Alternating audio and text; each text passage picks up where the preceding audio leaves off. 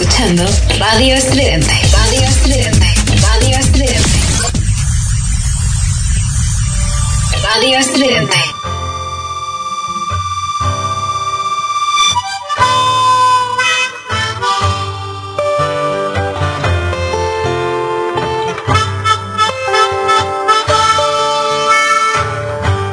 Sáquese de aquí, señor operador.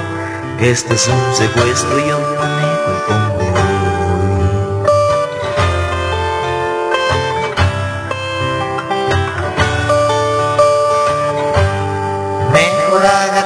haga caso, para ustedes mejor. Así es que hágase un lado porque ahí le voy.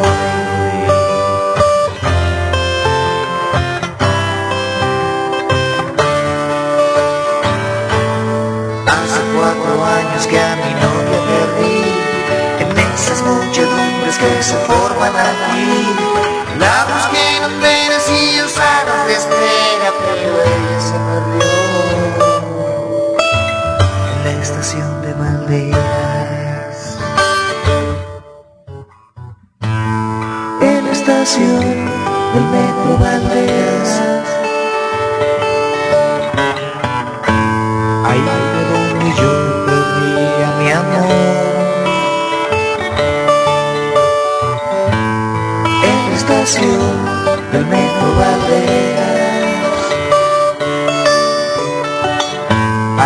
embarrar mi corazón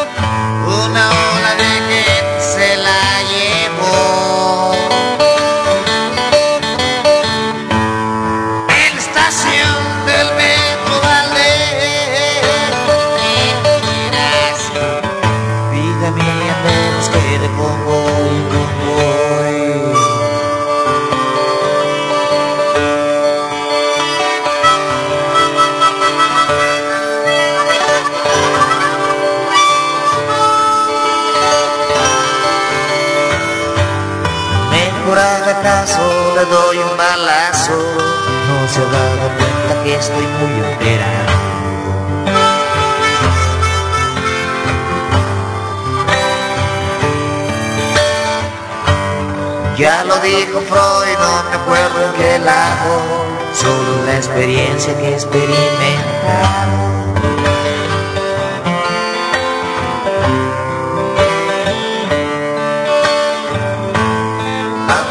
la ruta que me lleva al trabajo. Hoy estoy dispuesto a mandar al carajo. Llévame a Sinaloa hacia donde quieras Pero no en luces, no. Por la estación de Valderas estación del metro Valderas. Ahí fue donde yo perdí a mi amor. En la estación del metro Barreras Ahí dejé mi corazón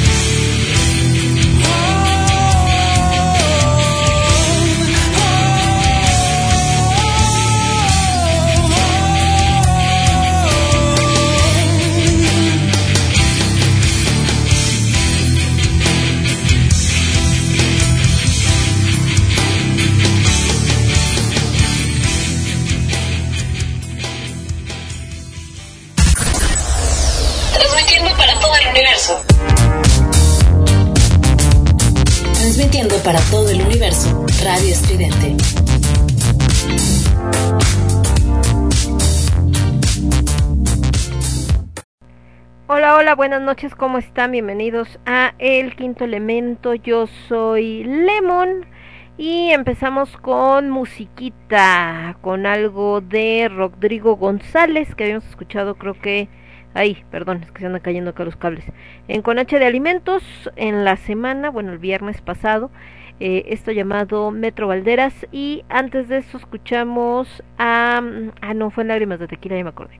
Y antes de eso, más bien después de eso de Metro Valderas, escuchamos a Galo Glass con Dragon's Revenge y cerramos este bloquecido de tres rolas para empezar el programa con Gastonia y esto que se llama Otro Lugar. Ahí está esto que, que estamos escuchando. Entonces, eh, este programa, para aquellos que sea la primera vez que lo escuchan, el quinto elemento es un programa que tiene más de 10 años al aire. De hecho, el 24 de febrero cumple años el quinto elemento.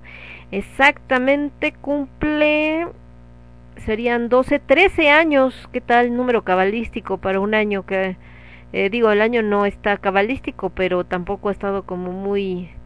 Eh, al menos está el panorama todavía un poquito oscuro para muchas cosas entonces, pues todo el mundo está como a la, a la expectativa de qué va a pasar justamente en este 2021, como dicen por ahí.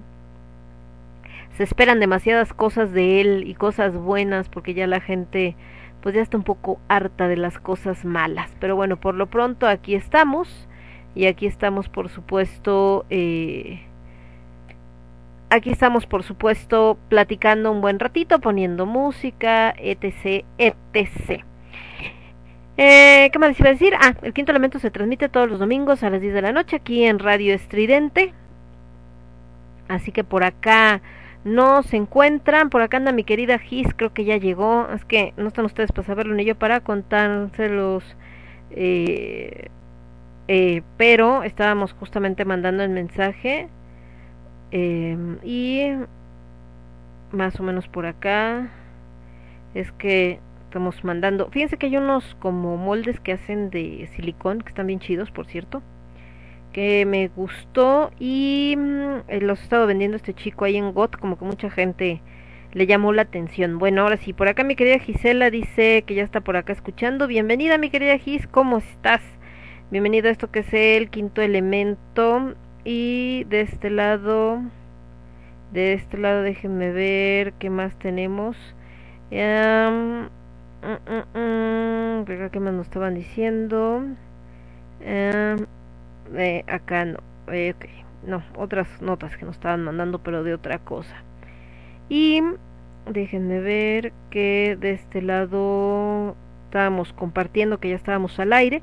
Les platico que bueno, cada vez hay nuevos programas, por supuesto, de eh, de lo que es esta mm, nuevos programas de lo que es este, Radio Estridente se están estrenando, así que para que estén ahí al pendiente y vean todas las nuevas oportunidades de programas que están surgiendo. La realidad es que estamos, eh, pues obviamente, eh, tratando, ¿no? De que tengan ustedes más opciones, más repertorio, contenido, etcétera. Estaba checando, me está mandando por acá mi señora madre. Digo, no, no podemos dejar de lado, creo que ninguno de mis compañeros en ninguno de los programas no hay un momento en el que no hablemos algo relacionado con la pandemia. ¿Por qué? Pues porque es nuestro día a día, ¿no? Apenas terminé un curso que se llama Desarmando a Julio Cortázar del maestro Ricardo Bernal. Si tienen oportunidad de tomar un curso con el maestro Ricardo Bernal, neta no se van a arrepentir, no solamente por todo lo que sabe, sino por su manera de enseñar y porque son muy interesantes. Entonces, este de Desarmando Cortázar obviamente es sobre eh, pues sobre todos los eh, libros de Julio Cortázar, bueno, la gran mayoría y en uno de ellos eh, es una recopilación de puros ensayos donde hace crítica de películas, de libros, de varias cosas.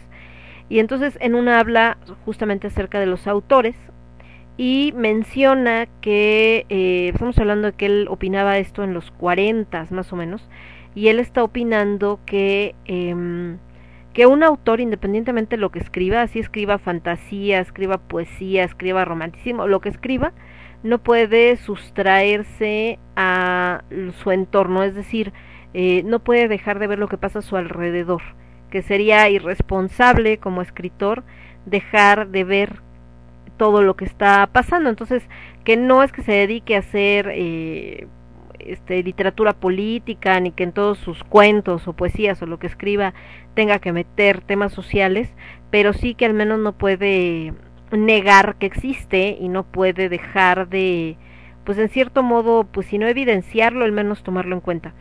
Por eso también aquí en los programas, bueno, eh, independientemente de lo que nos dediquemos, y aún los que son de relajo y todo, pues también no puedes dejar de lado completamente lo relacionado con la pandemia, porque es parte de nuestro día a día. Y esto se los comento porque digo que me acaba de mandar mi señora madre un comunicado que dice que el gobierno del Estado de México a través de la Secretaría del Medio Ambiente y la Dirección General de Prevención y Control de la Contaminación Atmosférica informa que los beneficentros del Estado de México reanudarán sus actividades a partir del 2 de febrero del 2021. Continuando con las medidas de prevención derivado de la pandemia por COVID-19, los usuarios deberán programar una cita para verificar en, y viene la página, o si lo prefiere también puede solicitar la vía telefónica al establecimiento de su preferencia, el cual es posible ubicar en el siguiente link, que viene otro link. De lo contrario no se podrá brindar el servicio. El horario de atención será de 7 a de 7 de la mañana a 8 de la noche, de lunes a sábado. Deberá acudir una sola persona a verificar y el uso de cubrebocas es obligatorio durante el procedimiento. Los automóviles con terminación de placas 5 o 6 y 7 y 8 deberían uh, realizar la verificación vehicular durante los meses de febrero y marzo, teniendo ficha límite para verificar ambas terminaciones el 31 de marzo del 2021. En el caso de la terminación de placas 3 o 4, podrán realizar la verificación a partir del 1 de marzo al 30 de abril del 2021 y para la terminación de placas 1 o 2 podrán hacerlo desde el 1 de abril y hasta el 31 de mayo. Para terminación 9 o 0, perdón, 9 o 0 podrán verificar del 1 de mayo al 30 de junio del 2021. Usuarios que realizaron pago de la multa por verificación vehicular extra eh, cuyo plazo quedó vigente el 19 de diciembre de 2020, podrán continuar, y bueno, ya nada más se ve ahí porque hasta ahí lo cortó. Y esto se los comento porque, bueno, si estaban viendo de cuándo iban a verificar, mucha gente se está confiando a que están cerrados los beneficentros, pero pues ya están avisando que a partir del 2 de febrero abren. No abren mañana, obviamente, porque eh, es día festivo y muchas cosas están cerradas. De este lado déjenme ver qué más tenemos. Acá no tenemos nada, acá tampoco. Acá estamos checando los comentarios. Y acá pues que siguen con lo de mm, esto. Ay, déjame ver. Acá donde está, perdón, esto otro que estábamos platicando de los eh, de los de los de los de los comentarios y de los mensajes y de todo lo que están mandando. Perdón, es que estoy haciendo varias cosas al mismo tiempo. Y les decía que el quinto elemento, aparte de que tiene pues ya más de 10 años, pues también es un programa donde musicalmente hablando lo que ponemos más es por supuesto eh, metal y pues sí, decía metal y rock, pero no, más metal en general, gótico probablemente, sinfónico, etcétera. Y de otro lado tenemos también varias secciones, una de ellas es el pop en el metal, donde ponemos una canción de pop que eh, pero hecha en una versión eh, metalera y la otra que tenemos es em, eh, lo nuevo, lo rudo y lo absurdo. En lo nuevo, lo rudo y lo absurdo eh, tenemos una canción de un grupo nuevo o una canción nueva de algún grupo eh, conocido. En lo rudo, pues alguna de un género que normalmente no manejamos, que es el, eh, el death metal, el... Black metal, que son más o menos los que, los que no van a escuchar muy comúnmente en el programa de manera normal, pero eh, pues sí, vaya, este, en esa sección ahí los ponemos. Y en el caso del absurdo, pues son de estas eh, rolitas, ¿no? Que de repente no falta que a alguien se le ocurra que es una buena idea grabar una canción de rock, de metal o incluso a veces hasta una pop, pero en versión eh, cumbia o cualquiera de estas cosas raras que suenan así como bastante extrañas y que mucha gente le da risa, pero por ejemplo al buen Casiel, que es uno de los que más escucha el programa, este de repente se pone este le, le da el camafato al buen Casiel cuando ponemos el absurdo. Eh, um, de la plática, pues platicamos de algunas novedades, ya sea de la escena, del medio o de cualquiera de estas cosas. Y estamos normalmente ahí, ay, perdón, es que acá también ustedes no lo ven, pero aquí mi productor musical, aunque esté jetón, es el señor Tango, que es mi gato. Entonces, Tanguito está aquí al lado, pero está acomodado encima de mi pierna, entonces no me puedo mover mucho porque si no Tango como que se enoja y como están los cables de la computadora y le pasan cerca o encima, empiezan a brincarle, empieza a brincarle las pompitas como de que algo me estorba. Ah, ven cómo son los gatitos, quien tenga gatitos, son todo un caso estos muchachos. Bueno, entonces eh, les decía que en la parte de la música, si ustedes quieren pedir alguna rola, lo pueden hacer con todo gusto nada más me, me mandan mensajito. El mensajito me lo pueden mandar a través del Facebook, si me tienen agregada, estoy como Laura Mónica Rodríguez Mendoza, sino a través de las páginas de Radio Estridente, si son de los que prefieren usar Twitter, eh, Twitter, como dicen acá en los noticieros, si prefieren utilizar Twitter pueden, o quieren utilizar Instagram, también estoy ahí, ahí en Instagram estoy como Lemon Ángel Direy, Lemon-Ángel Direy, Ángel Direy se escribe así como suena, Ángel Deray con Y al final.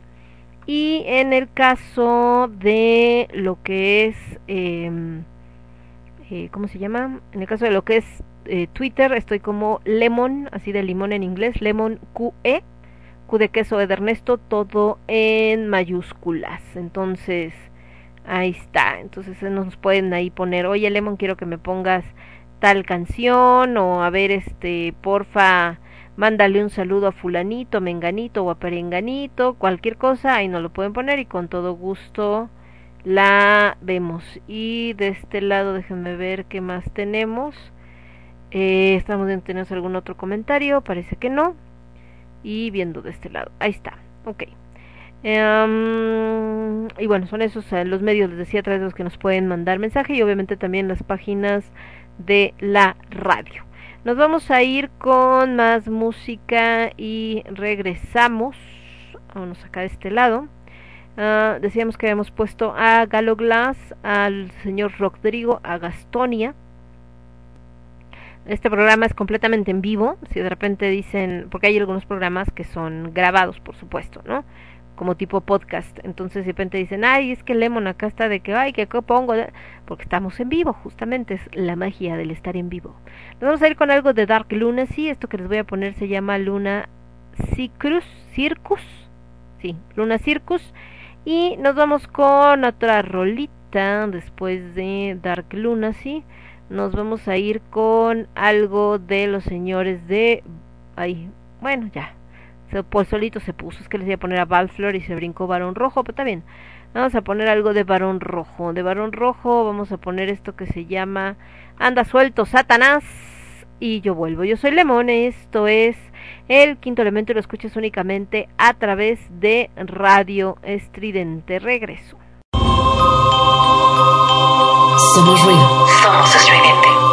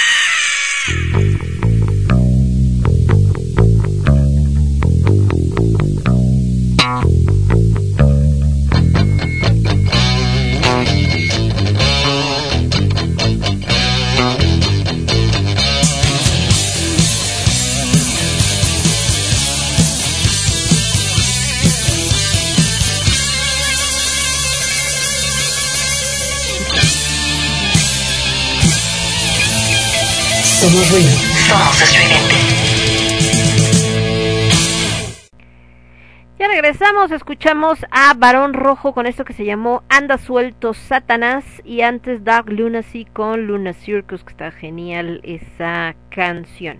Y bueno, estábamos checando acá en el Face todo lo que nos estaban poniendo, comentando, etcétera, y viendo también las noticias de la semana.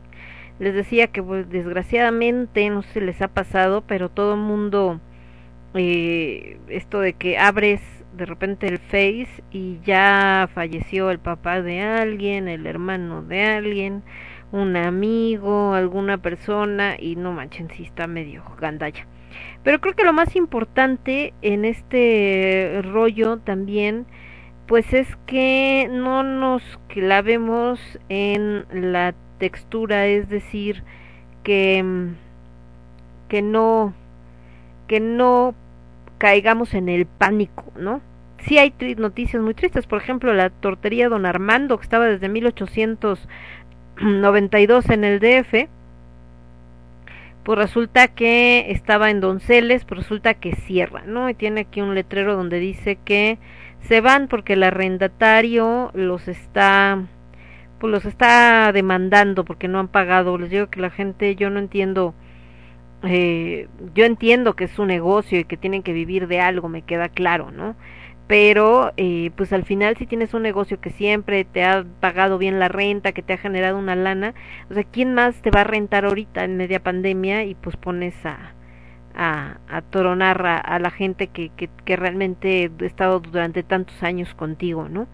Dice que, se dice por ahí que don Armando Martínez Centurión es el inventor de la mismísima torta lo que es un hecho es que Torterías Armando, fundada por él en 1892, es una de las torterías más antiguas de la ciudad. Ahora, debido a una situación derivada de la pandemia, la tortería Armando cierra su sucursal en la calle de Donceles. Esta tortería, que hasta ahora contaba con tres sucursales, tenía una tradición de 130 años. La tortería Armando cierra la sucursal de Donceles después de cuatro años de operación en ese lugar, debido a que el dueño les ha exigido dejar el local. Dice, tenemos que entregar el local mañana el dueño ha sido muy intransigente. Yo hablé con el administrador y le dije que me dejara pagarle la mitad de la renta y que cuando pudiéramos abrir pagábamos el saldo. Me dijo que no. Y bueno, dijo esto la nieta de don Armando. Es una de los cientos de locales afectados en la zona del centro histórico por las medidas de cierre implementadas por el gobierno de la ciudad para frenar los contagios de COVID-19. Hace algunos días el Café Pagoda también dijo que cerraría por un tiempo. Entonces, pues este ha sido un show. ¿Cuál es el tema? Eh, porque van a decir, bueno, es que los restaurantes sí pueden abrir, eh, sí pueden abrir la parte de servicio a domicilio y también si tienen mesas eh, que dan hacia el exterior, es decir, como tipo terrazas, ¿no? O en la banqueta o así, quisieran el ajuste y que obviamente el aforo está limitado, ¿no? Pero traían este rollo de que así sí había manera de poder vender. Pero en el centro la situación se agrava porque eh, pues la onda es que no puedes pasar a las calles del centro, hay muchas calles cerradas. Entonces la gente pues no llega, ¿no? El centro de acostumbrado al pasadero de gente este, exagerado, pues ahorita realmente está muy limitado, están muchos locales cerrados y pues obviamente todo eso ha generado en que pues no hay como manera, entonces pues sí está, está bastante cañón el asunto, la verdad, eh, pues está feo, está feo esto. Eh, ahí que es lo único que se puede hacer, eh, pues tratar de apoyar obviamente a todo este tipo de negocios, pues comprando. En el caso de ellos, bueno, afortunadamente tienen otras dos sucursales. Me queda claro que el original no era ese de Donceles, porque dice que tenían cuatro años ahí. Y pues realmente el que se lo pierde es el arrendatario, porque ¿quién demonios le va a rentar ahorita? Les digo, en plena pandemia y más en esa zona donde de por sí todo está cerrado. Entonces, pues bueno, ¿qué, qué les digo? Eh, acá estamos checando también algunos otros que nos estaban dando me gusta de que ya estamos al aire.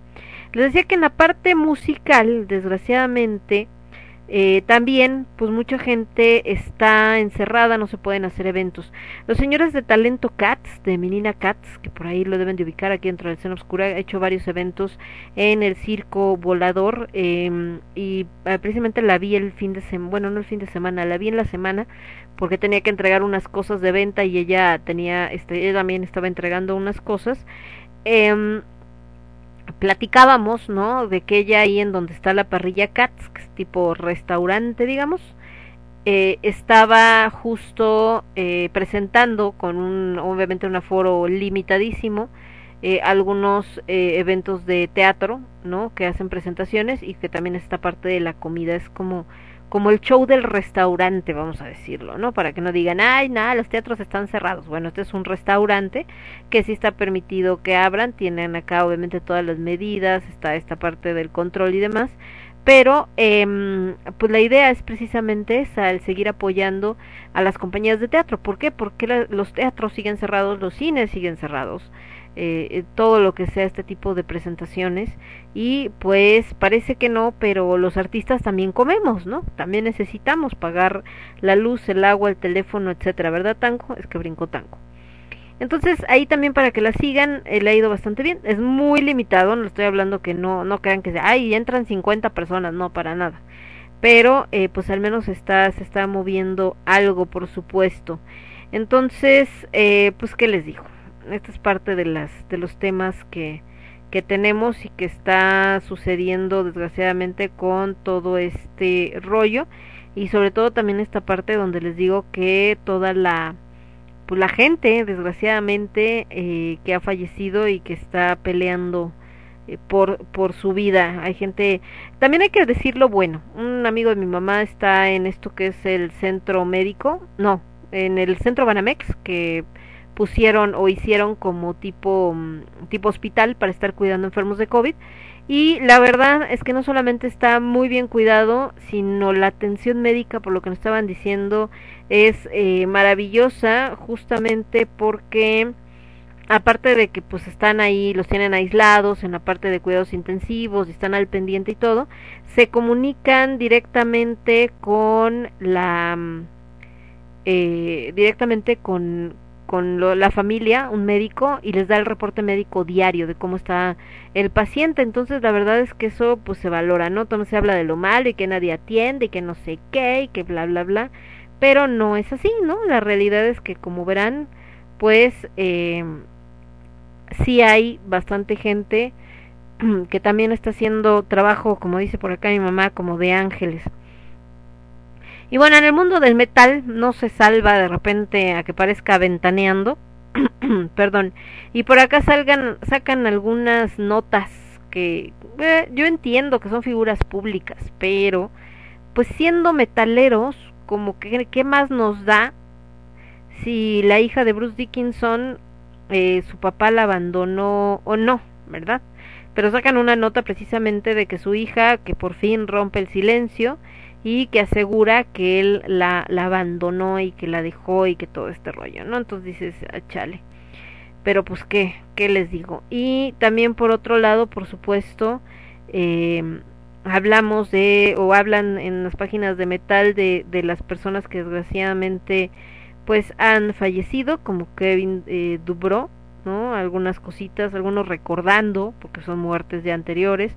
Por ejemplo, ahí estaban pasando un programa sobre, que era como autopsia de Janis Joplin, la bruja cósmica, y pues la verdad son historias bien tristes. Fíjense que, que tomando en cuenta eso, eh, de lo que estaban diciendo de Janis Joplin, nosotros pensamos en Janis Joplin y pensamos en una mujer pues que se volvió un ícono de su época, que tenía muchísimos seguidores, conciertos, etcétera, que estaba en el candelero al final de todo este movimiento que surgió en ese entonces, ¿no? Junto con Jimi Hendrix, eh, Morrison, entre muchos otros, y pensaríamos que lo tenía todo, ¿no? Sexo, drogas y rock and roll tal cual. La realidad es que desgraciadamente Janis eh, tenía una autoestima muy frágil yo no sabía, pero en este programa estaban hablando de que cuando estaba estudiando en la universidad, y estamos hablando de que estaba estudiando artes, no estaba en cualquier carrera, es decir, sus compañeros se supone que eran artistas y que el ser artista pues también te da una sensibilidad diferente, ¿no? A la gente llamada normal. Pero pues resulta que gandallas hay en todos lados. Entonces, en esa universidad en la que ella estaba, eh, hacían cada año un evento o un como encuesta, no sé, una cosa así, y que era según para reunir fondos, etcétera, donde nombraban al hombre más feo del campus.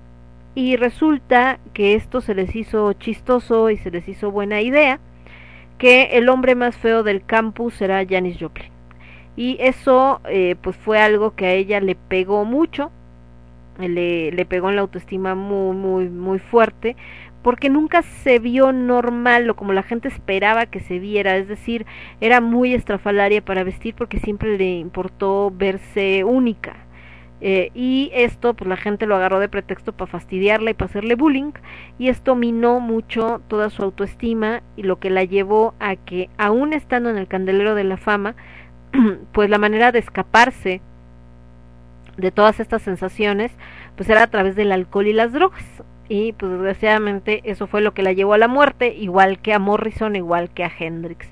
¿Tiene que ver con la época? Pues claro que tiene que ver. Estamos hablando de la época de la psicodelia, donde los chavos estaban eh, pues tratando como de nuevas, eh, pues nuevas opciones, tratando de, pues digamos, de de encontrar el camino a lo que les ponían porque pues en ese entonces estamos hablando de que eh, la idea era como que fueras el niño niño americano típico y que entonces este pudieras eh, tener esta situación de eh, el típico este de cómo se dice de de estar eh,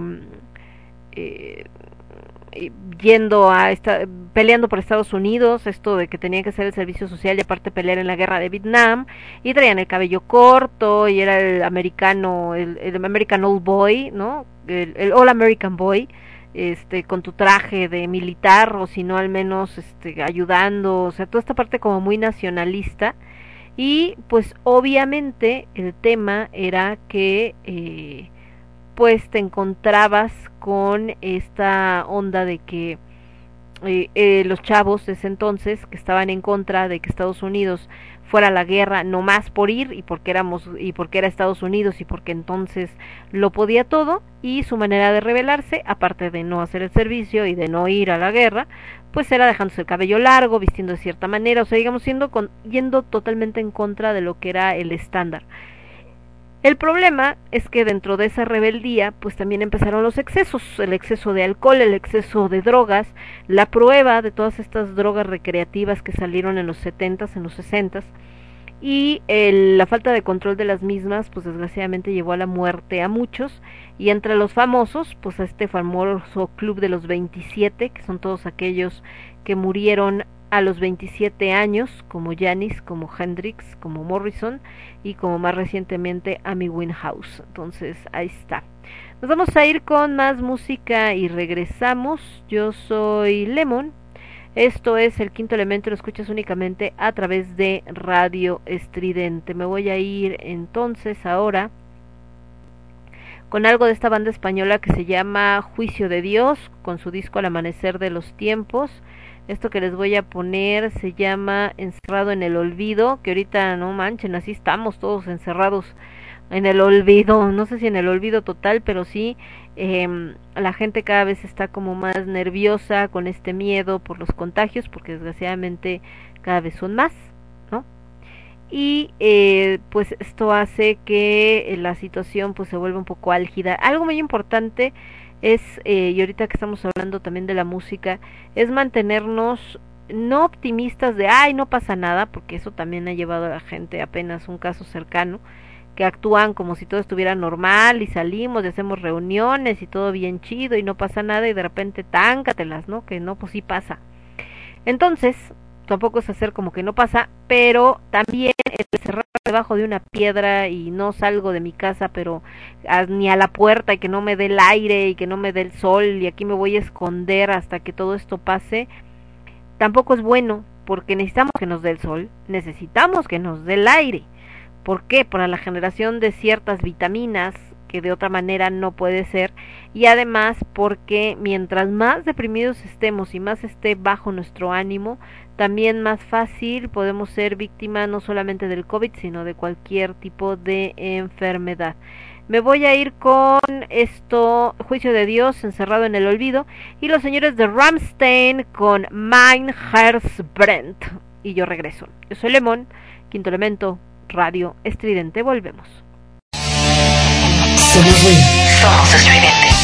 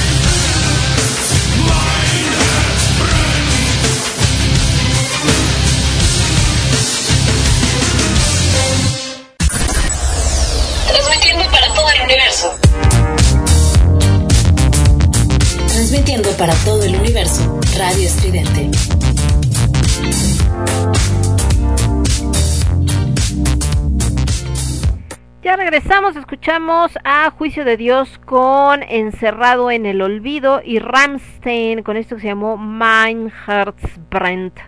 Que bueno, para mí esa canción es como bastante representativa porque la utilizamos en una de las obras, en Pensarlo dos veces, que por cierto de las obras más taquilleras, de las que más nos piden los eh, promotores, pero pues como sabrán ahorita, ¿verdad? Estamos eh, detenidos eh, por este tema de la pandemia.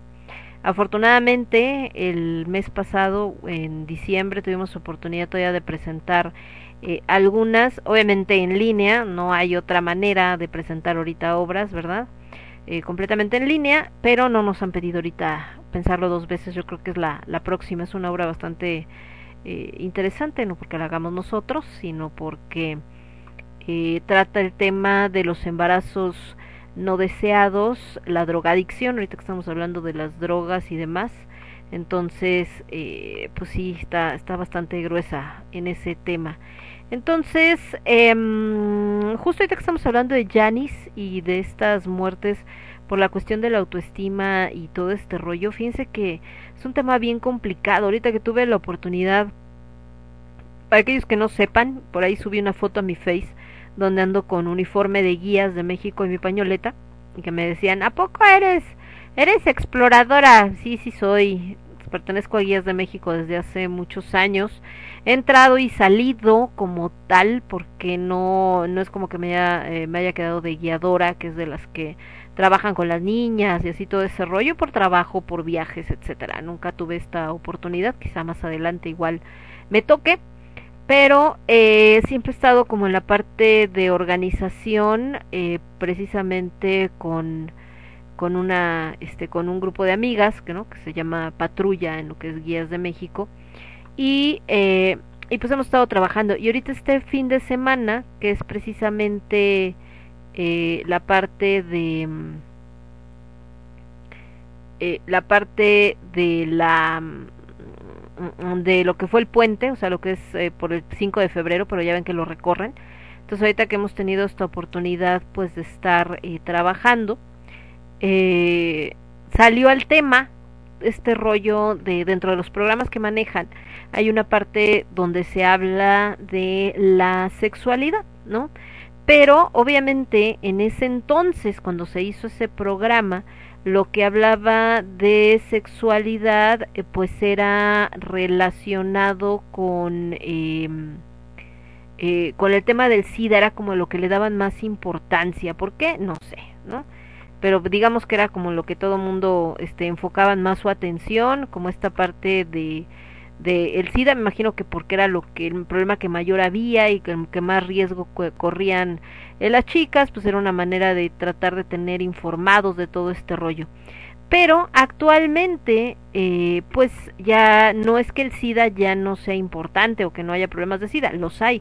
De hecho, con este tema de la pandemia, eh, ahora que se desarrolló la vacuna para, para el COVID, eh, también al mismo tiempo vamos a decir que no no ventaja porque pues esto ha estado bastante grueso les digo la, la situación pero eh, hizo que eh, al desarrollar esta medicina de la de la pandemia pues también se acelerara el desarrollo de otras eh, productos o vacunas o curas que se estaban buscando y una de ellas es justamente para tratar el SIDA. El SIDA tiene muchísimos años entre nosotros y sigue muriendo mucha gente a causa de esta enfermedad. Entonces, eh, con este de desarrollo, les digo que, que pues, al final es un virus, ¿no? el que causa el SIDA, y entonces se encuentran con que la cura del SIDA al parecer está más cerca de lo que esperamos, porque ya lograron avanzar bastante en las investigaciones, ¿no?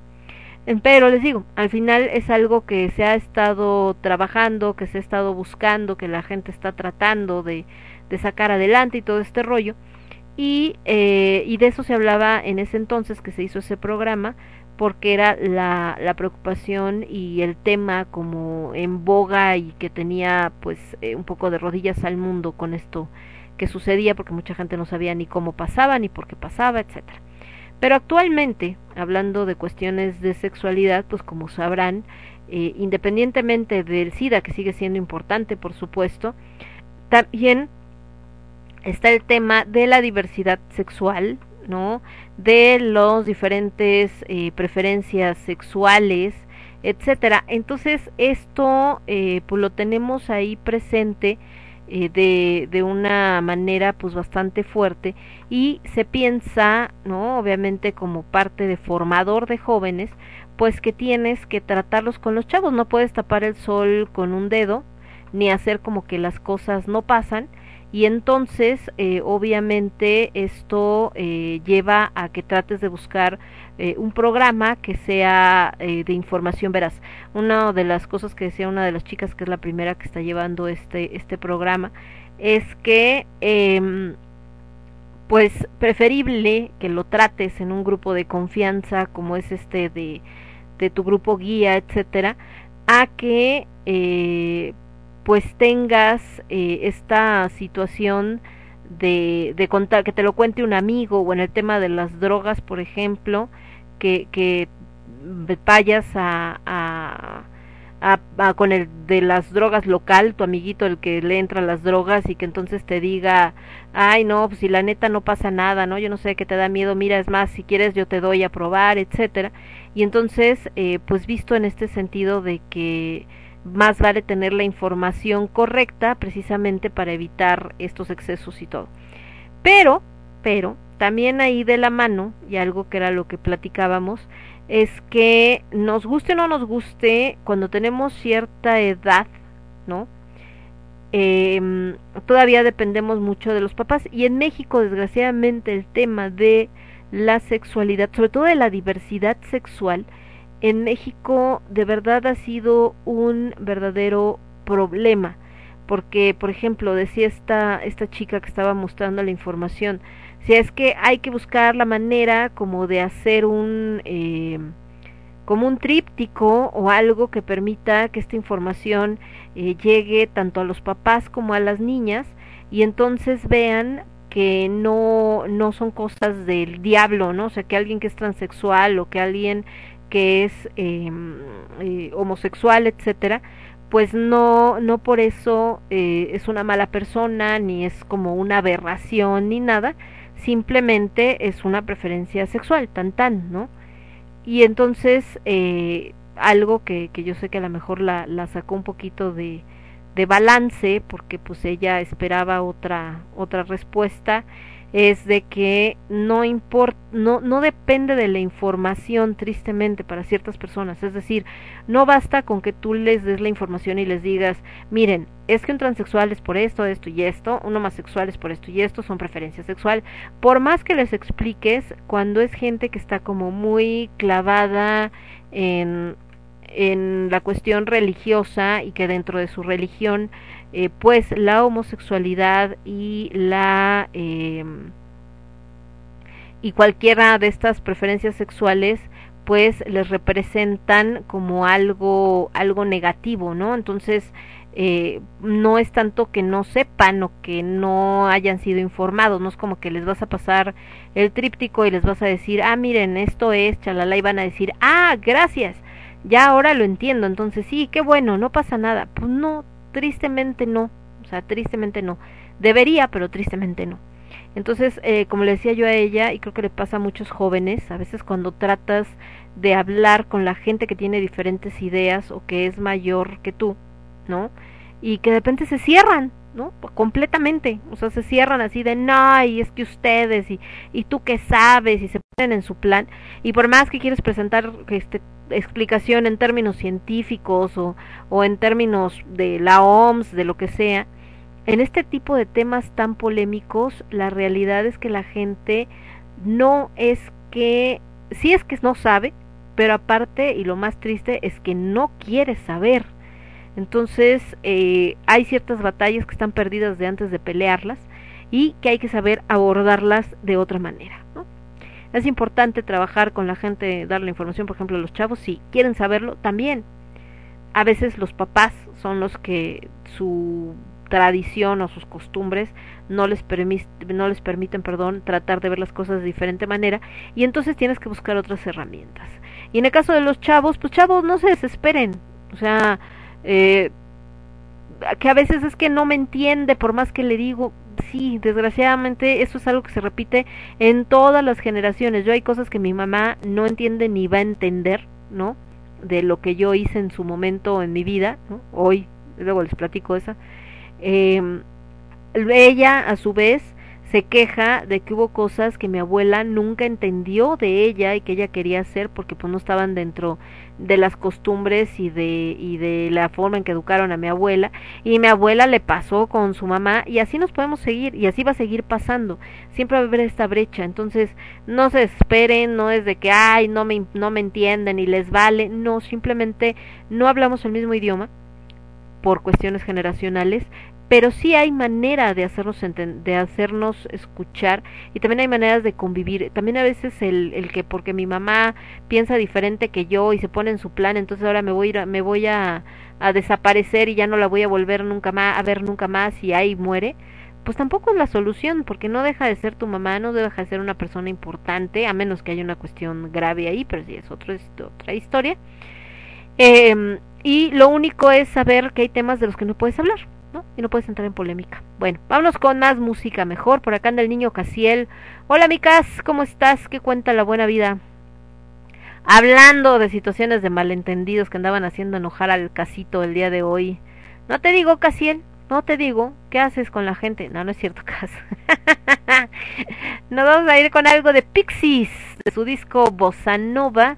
Esto que voy a poner se llama Down to Hell, porque eso es lo que muchas personas que a veces no entienden la escena oscura han de pensar de te vas a ir al infierno, porque a ver cómo andas vestido ahora con guías, justo estábamos platicando y les decía que ahora que estoy haciendo como muñecas de este tipo custom, voy a hacer una guía, así con su uniforme y todo, pero darks.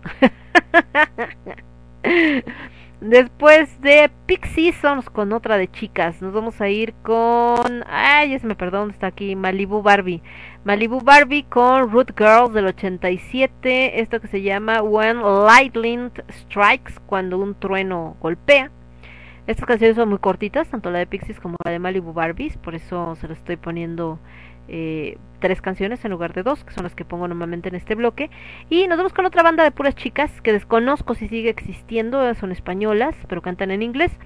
Esto que se llama Sincerely Fake, las guapísimas que tuve el gusto de conocer y fotografiarme con ellas y mamis, muy guapas. Esto que se llama, y aparte muy simpáticas. Sincerely Fake, la banda se llama Necrosis. Y yo regreso. Yo soy Lemon, esto es el quinto elemento. Y lo escuchas únicamente a través de Radio Estridente. Volvemos. Somos ruido. Somos estridente.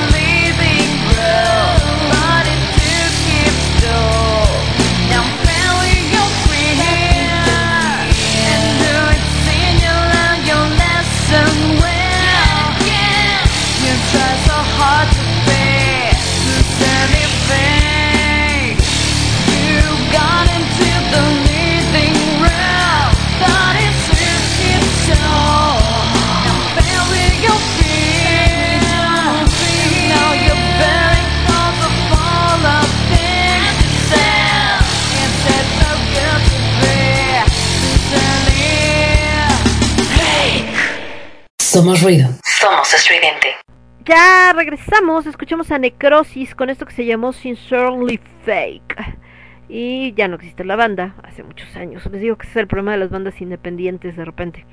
Eh, Malibu Barbie, When Lightning Strikes y Pixies con Down to the Well, the Hell, ¿no? ¿Por qué dice The Well? Bueno, The Well. Eh, acá en el caso de Pixies, antes de que me digan, ay Lemon, dijiste bandas de chicas y Pixies no es de chicas. No, Pixies es una banda de rock que surgió en los 80s, por ahí del 86. Después se separaron y luego se volvieron a unir en el 2004. Y efectivamente no está integrado por mujeres, pero Pixie significa hadas. Entonces cuando estaba poniendo el nombre dije, ay, así las Pixies, vamos a buscar también los grupos que tengo de puras chicas. Tengo más, obviamente, no solamente Malibu Barbie y Necrosis. Pero bueno, fueron los primeros que encontramos por acá de este lado. Estamos platicando con el buen Casiel.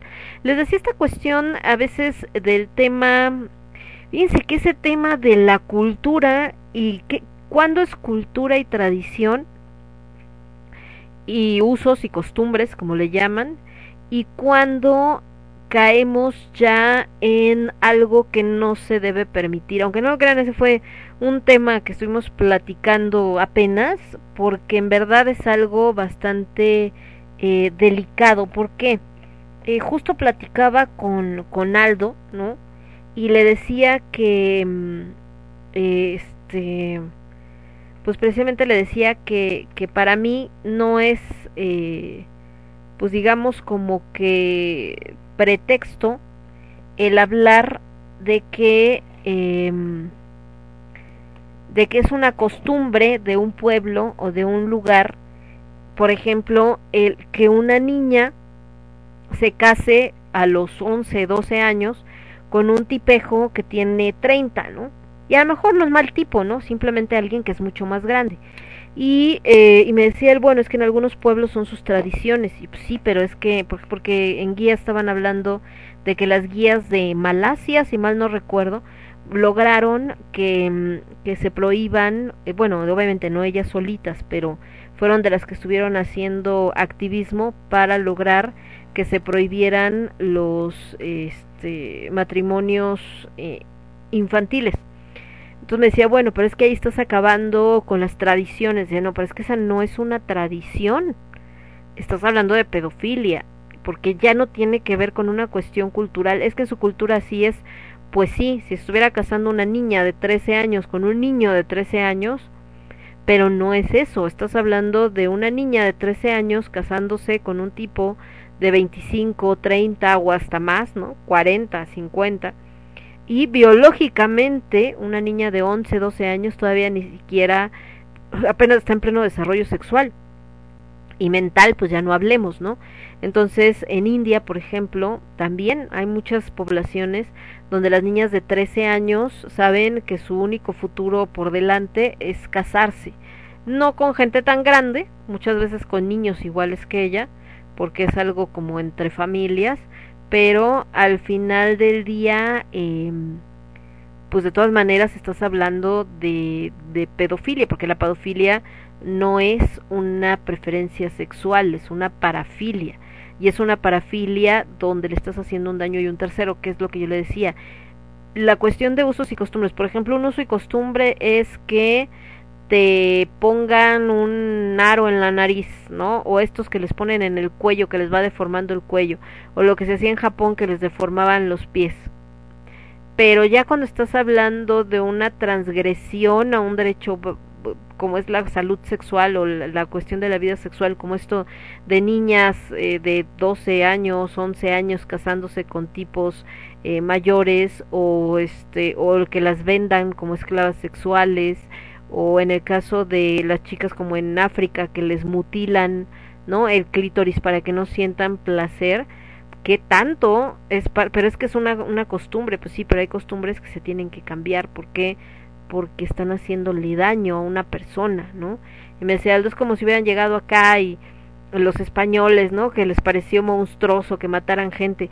Sí pero no es la misma circunstancia porque a los que mataban a los que sacrificaban aquí que les puede haber parecido eh, monstruoso a los españoles dentro de sus tradiciones, pero una no era como agarraban a una persona que iba caminando y ay hay que matarlo, normalmente eran prisioneros de guerra.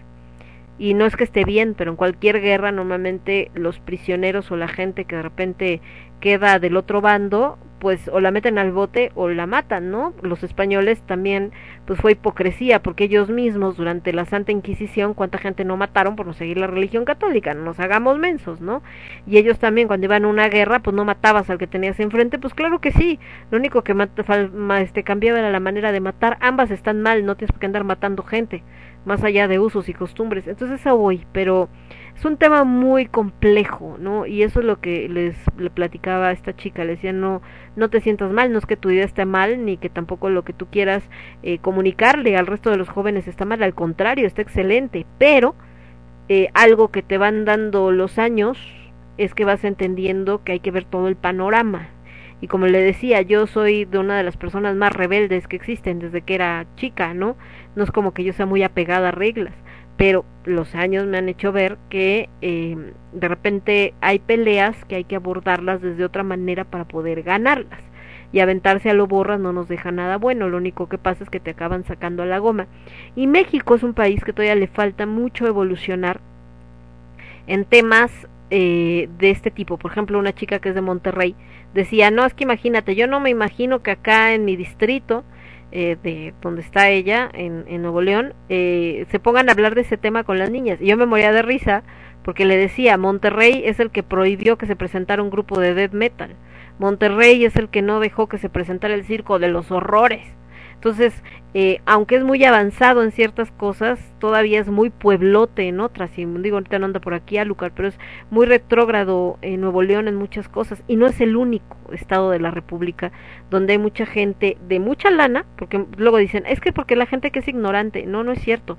Hay gente con muchos estudios, con mucha lana en, en diferentes estados, Nuevo León, Aguascalientes, pensando en Jalisco, que tienen esta mentalidad, ¿no? Completamente arcaica. Entonces, eh, cuando eso sucede, el llegar a enfrentarlos de frente, valga la rebusnancia, pues el ponérteles al tú por tú, lo que va a hacer es que va a ganar el más fuerte, hablando económicamente, poder, lo que sea. Y no logras, tienes que abordarlos de otra manera más inteligente para empezar a cambiar las cosas, empezar a quebrarlo desde su estructura. Y esto es desde los chiquitititos, ¿no? Pero también tienes que buscar la manera. Entonces, eh, ¿por qué? Porque al, cuando hay una confrontación, lo único que sucede, y es lo que yo le decía, es que los papás agarran y dicen no vuelves a ir a ese lugar porque ve lo que te dijeron y yo no quiero que veas eso y tan tan se acabó. Y entonces por más que la niña quiera, ya no hay manera de que se acerque. Y ese mismo me pasó en un grupo de Facebook donde alguien mencionaba que los gatos podían no pelarte durante todo el día y andaban acá y no me toques, no me abraces, no sé qué, pero que en la noche se duermen contigo porque son como un ángel guardián que te cuida y que vigila tu sueño. Y pues todo el mundo le ponía corazoncitos y ay, sí es cierto, qué bonito, así como esta cosa quejosa que tengo aquí, que no se acomoda y me está reclamando.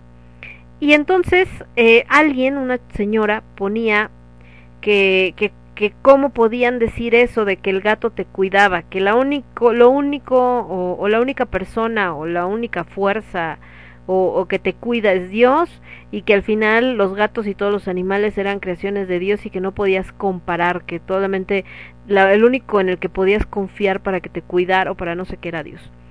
Y entonces ahí sí yo no me podía aguantar y lo que le contestaba es, bueno, para usted que es católica, supongo, por lo que estaba mencionando, pues es Dios, y el creador de los animales y de la naturaleza es Dios.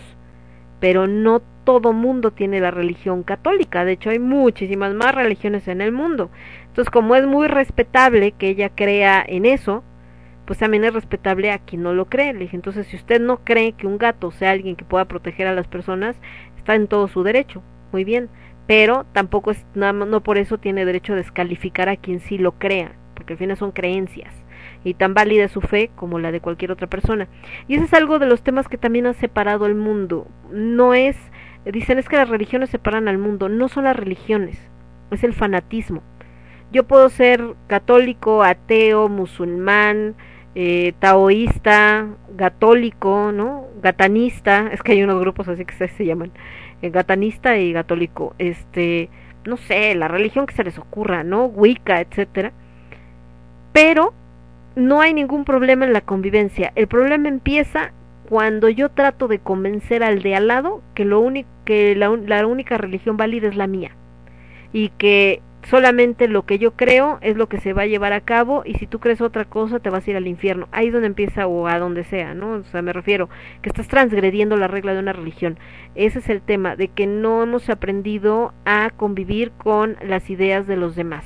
Que yo puedo tener mis ideas, mi religión, mi todo, pero no significa que tenga que ir por ahí diciéndole a la gente que, eh, que lo único que válido es lo que yo digo y que entonces tienen que convertir. Una cosa es eh, estas campañas que se hacen sobre todo en la religión católica de evangelización, es decir, donde vas y le presentas tu religión a personas que no la tienen para tratar de convencerlos de que se unan, que bueno, eso lo hacen pues no solamente las religiones, también lo hacen las sectas y lo hace la gente de ventas, lo hace un montón de gente, ¿no? Pero otra cosa muy distinta es que quieras convertirlos a la fuerza descalificando lo que ellos hacen. O sea, si ni el mismo Papa, que es el representante máximo de los católicos, la cabeza de la iglesia, eh, ya ha hablado de que mientras seas una buena persona, no importa la religión que tengas, y acá resulta que hay gente que dice, no, Nel, me vale, se convierte, no se convierte, si no se convierten se van a refundir en el infierno. Entonces ahí también es chistoso, porque si tú le dices, por ejemplo, a un ateo, a un Wicca, a un este judío musulmán siendo católico así como de como no tienes mi religión te vas a refundir en el infierno lo único que va a pasar es que se va a atacar de la risa ¿por qué? porque tu infierno no es el mismo que existen sus religiones entonces no le significa nada ¿no? como yo les decía alguna vez y que yo sé que si me oye alguien me van a decir es aquí dilega que el, el satanismo para que exista el satanismo tiene que existir el catolicismo porque el diablo es una figura que solamente existe dentro, de, así como se pinta, dentro del mismo satanismo, es una figura que solamente existe en la religión católica. Y eh, ya lo que toma el satanismo, desconozco, hay gente que es experta en el tema, pero bueno, mucho de lo que toma el satanismo es esta parte del libre albedrío, pero al final en, ¿cómo se dice? En comparación con las reglas que de repente trata de imponer la religión católica y entonces ahí es donde esta onda cambia, pero en fin. Vamos con más musiquita, me voy a ir con Corvus Corax y esto que se llama Dulcísima, hablando de esto de, de bandas paganas. y después nos vamos a ir también con esto de una banda que se llama Ragna y esto se llama Efesus. Y yo regreso con ustedes. Yo soy Lemon. Esto es el quinto elemento y lo escuchas únicamente a través de Radio Estridente. Volvemos. Transmitiendo para todo el universo. Transmitiendo para todo el universo. Radio Estridente. Somos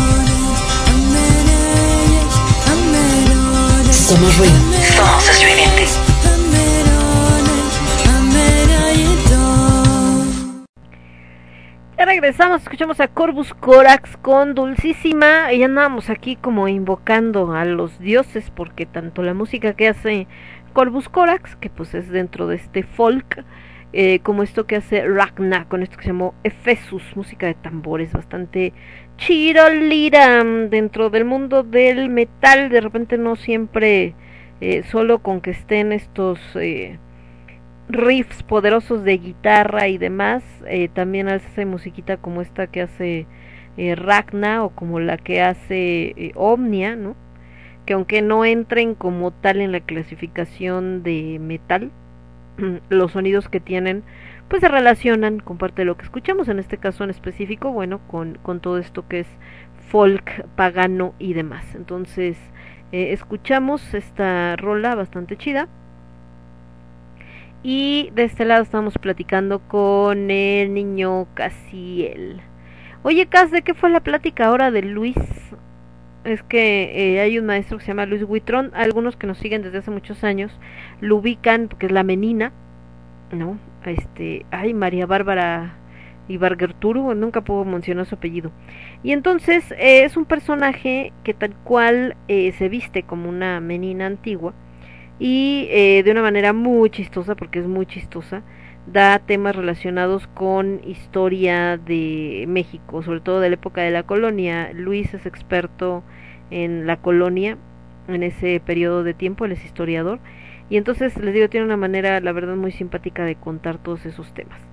Eh, y da conferencias cada determinado tiempo, algunas con costo, cursos, diplomados, etcétera, y otras que da de manera gratuita y entonces habla, pues no sé, de la higiene en tiempos de la colonia o de, por ejemplo, estas enfermedades que de repente se presentaban. Eh, yo me acuerdo mucho una, ahorita que estamos hablando de este tema de fanatismo, religión y demás, y que estamos en medio de una pandemia como esta me acuerdo que hablaba él de que hubo una enfermedad muy grave en la Ciudad de México en la época de la colonia y que de plano no encontraban por dónde, ¿no? Se moría, ahí sí para que vean, se, o sea, no es que ahorita no se esté muriendo gente, pero es que en algún momento alguien hablaba de que casi casi estaban tirados en las banquetas, pues no llega a ese grado, ¿no? Están saturados los hospitales, eso es una realidad, pero no es como que vayas caminando y la gente está tirada en las calles. Bueno, en esa época de esa de esa pandemia sí pasaba eso, había gente tirada en las calles que se iba muriendo y que caía eh, pues así cañón, ¿no? Así como moscas. Y entonces la Iglesia Católica pues buscó la manera de eh, pues tratar de combatirla por medio de la fe. Y entonces eh, sacaban una imagen, hagan de cuenta, no sé, la Virgen del Carmen, ¿no? Y eh, vamos a rezarles todos a la Virgen del Carmen para que la enfermedad se detenga. Y entonces ya, le rezaban a la Virgen del Carmen y resulta que pues naná y naranjas agrias, ¿no? No cesaba la enfermedad. Entonces cada, no sé, no me acuerdo cuánto tiempo decía Luis que era. Entonces, no, ¿sabes qué? No, pues no funcionó, no, pues ahora hay que cambiarlo y vamos a poner a la Virgen del Cobre, ¿no? Ya ahí va la Virgen del Cobre. Y no, y ahora que vamos a poner a este, no sé, a este San Antonio de Padua y no pues ahí va y no pues tampoco San Antonio de Padua. Y entonces así se siguieron y cuando de plano no resulta que pusieron a la Virgen de Guadalupe pero coincidió con que era hacia finales de año. Y entonces resulta que la enfermedad era o la bacteria o virus que la provocaba era sensible al frío. Entonces en ese periodo de tiempo pues más que a final de año pues ya por fin se quitó la, la enfermedad y pues fue así como, ah, ya ven, la Virgen es milagrosa, ¿no? Que haya sido por esta cuestión del clima. Entonces, eh, eso pues hasta el día de hoy sigue pasando y ahorita que les hablábamos de esto, de cierta intolerancia religiosa que de repente enfrentamos en México, pues tiene que ver mucho con ese, con ese tema, ¿no? Tiene que ver con el hecho de que desgraciadamente en nuestro país todavía hay mucho fanatismo en específico hacia esta religión, porque fanatismo también los musulmanes, hay musulmanes fanáticos que son los que van y se explotan para destruir todo lo que puedan a su paso. Entonces, eh, por eso les decía, y cuando empezamos el programa hablábamos de Janis Joplin y les decía que esta parte donde la, la nombran el, el hombre más feo del campus y que esto mina eh, pues bastante fuerte su eh, su autoestima, obviamente, y la lleva un poco a este refugio que le representaban eh, las drogas, eh, pues todavía lo tenemos presente en todos los sectores. Hablamos no hace mucho, ¿se acuerdan? del el tema de los metaleros o de los rockeros en tu país y de repente estas comparaciones, perdón, que hacen con que es que los metaleros en Alemania, ¿no? Se ven de tal manera y ve aquí en mi país no se ven así. Dices, pues no, reina, ni se verán nunca. ¿Por qué? Porque no está dentro de nuestra como raza, como fisonomía, etcétera. Pues no nos vemos como europeos porque no somos europeos. Y hay un programa que creo que sí les he platicado del que luego veo, que es este de cuando me lo llego a topar, ¿no? Que se llama mm, Todo en 90 días, que son estas personas que eh, buscan eh, pues tener una relación con alguien del, del extranjero eh, para casarse y todo y entonces le sacan la visa y bueno todo un show no y eso es un tema porque pues muchos dicen es que solamente te quiere ver la cara y solamente quiere este tener la visa americana y también los americ los gringos que de repente creen que son el centro del universo, pero bueno, esa es otra historia. Y justo eh, una de estas mujeres andaba con un este en uno de los episodios una de las parejas es una chica, una señora de bueno, no señora, una mujer de 42 años más o menos, y anda con un chico de 24, y el chico de 24 es de Ámsterdam, de, Holanda. ¿Y por qué se los menciono? Así, ¿de qué estás hablando, Lemon? No, ya no estamos en lágrimas de tequila. Porque me llamó la atención que este chico, pues es rubio, alto, de ojo claro. Y entonces es así como que la otra se siente soñada porque trae al galanazo pero casi todos los que estaban donde ella estaba son rubios, güeros, de ojos claros. ¿Por qué? Porque esa es la fisonomía de la mayor parte de la gente que vive allá. Entonces me hizo recordar esto de, de cuando acá empiezan con que es que ve los, los metaleros de allá se ven así todos güeritos y bonitos, de esos claros, y hay los de mis países no se ven, no se ven así. Pues claro que no, mijo, ni mija, se van a ver así, ni las mujeres tampoco. ¿Por qué? porque somos razas diferentes, tenemos fisonomías diferentes.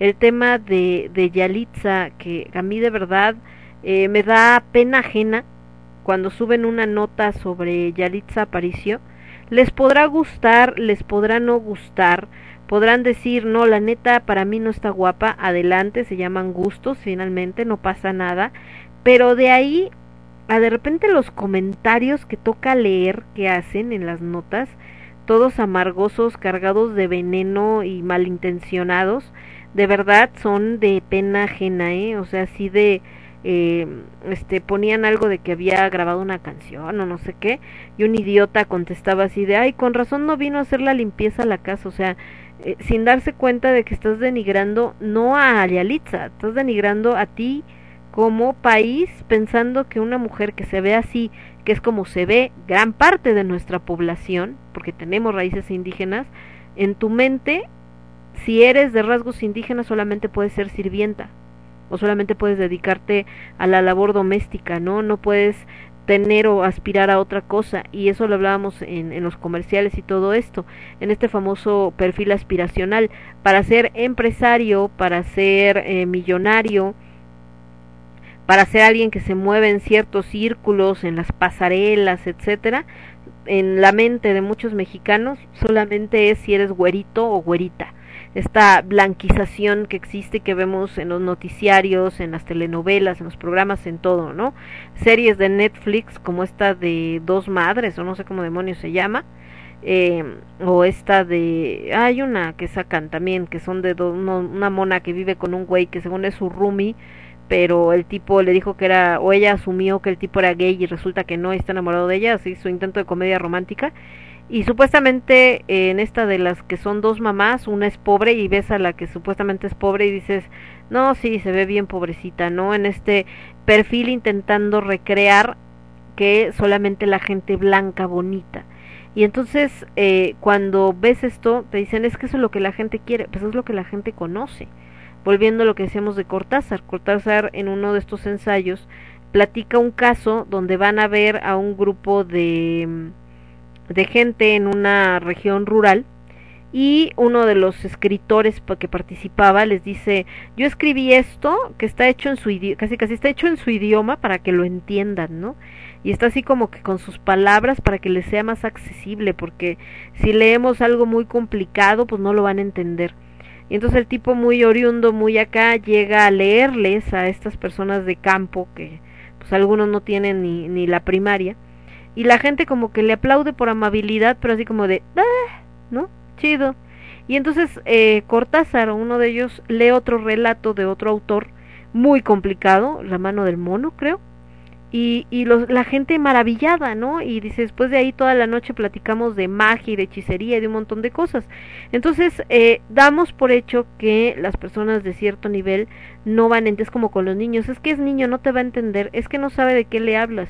Pues explícale, si aún explicándole no sabe de qué le hablas, ah, bueno, ¿no? No, no todavía no su raciocinio no da para eso igual vas a presentar algo y no pensar que porque son gente eh, pobre o gente que no tiene estudios automáticamente es como su cerebro estuviera disminuido hay mucha gente que vive en el campo que vive en ciertas regiones que no tiene estudios porque no tuvo los medios, porque tenía que trabajar para mantener a su familia, no porque no tuviera la capacidad intelectual.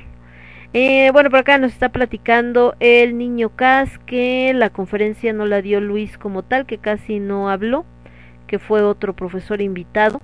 Luego así pasa, fíjate, cuando hay un profesor invitado, a mí me pasa con maestro Ricardo Bernal, que normalmente eh, da los cursos, pero últimamente también invita a ciertos eh, maestros pues para que hablen precisamente de otros temas y hay unos muy buenos, no voy a decir que no, o sea que lo oyes y dices, ah, está chido, pero también hay veces que dices, ay no, maestro, regrésese, no, no sea gacho. Vámonos con algo de extravaganza, esto que se llama Deja de llorar. Y después de extravaganza nos vamos a ir con algo, encontré un folder que tengo aquí donde vienen como así de una canción Samantha Etz ah sí ya me acordé creo que ahí ahí está. Vámonos con esto. Ay no esta de deja de llorar creo que es el disco completo porque dura 26 minutos y nos vamos con Ed Samantha y nos vamos a ir bueno de extravaganza entonces vamos con Hijo de la Luna por aquí la vi onta ya se me perdió Save Me, me acuerdo esta Nobody Save Me, ya encontré extravaganza. Hijo de la Luna, que sería el pop en el metal, pero primero escuchamos a Eds con esto que se llama Samantha, una banda francesa. Regresamos, yo soy Lemón, esto es el quinto elemento, lo escuchas únicamente a través de Radio Estridente. Regreso.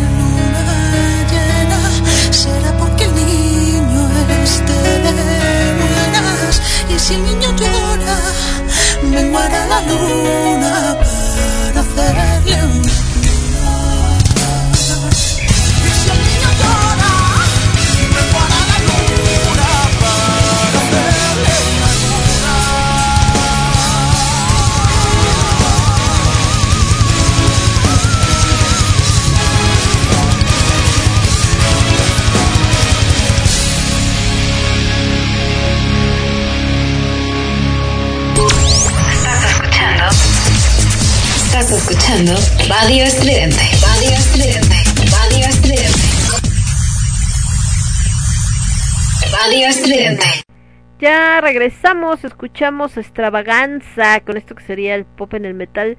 Su versión muy buena, por cierto, ahorita me estoy acordando que alguna vez el buen Irán, Israel, que representó al, al este, al ángel Ismaile, justamente eh, cantó esta versión, cantaba la de Hijo de la Luna, pero la versión de Mecano, y creo que en algún evento de la escena cantó esta, esta versión de extravaganza.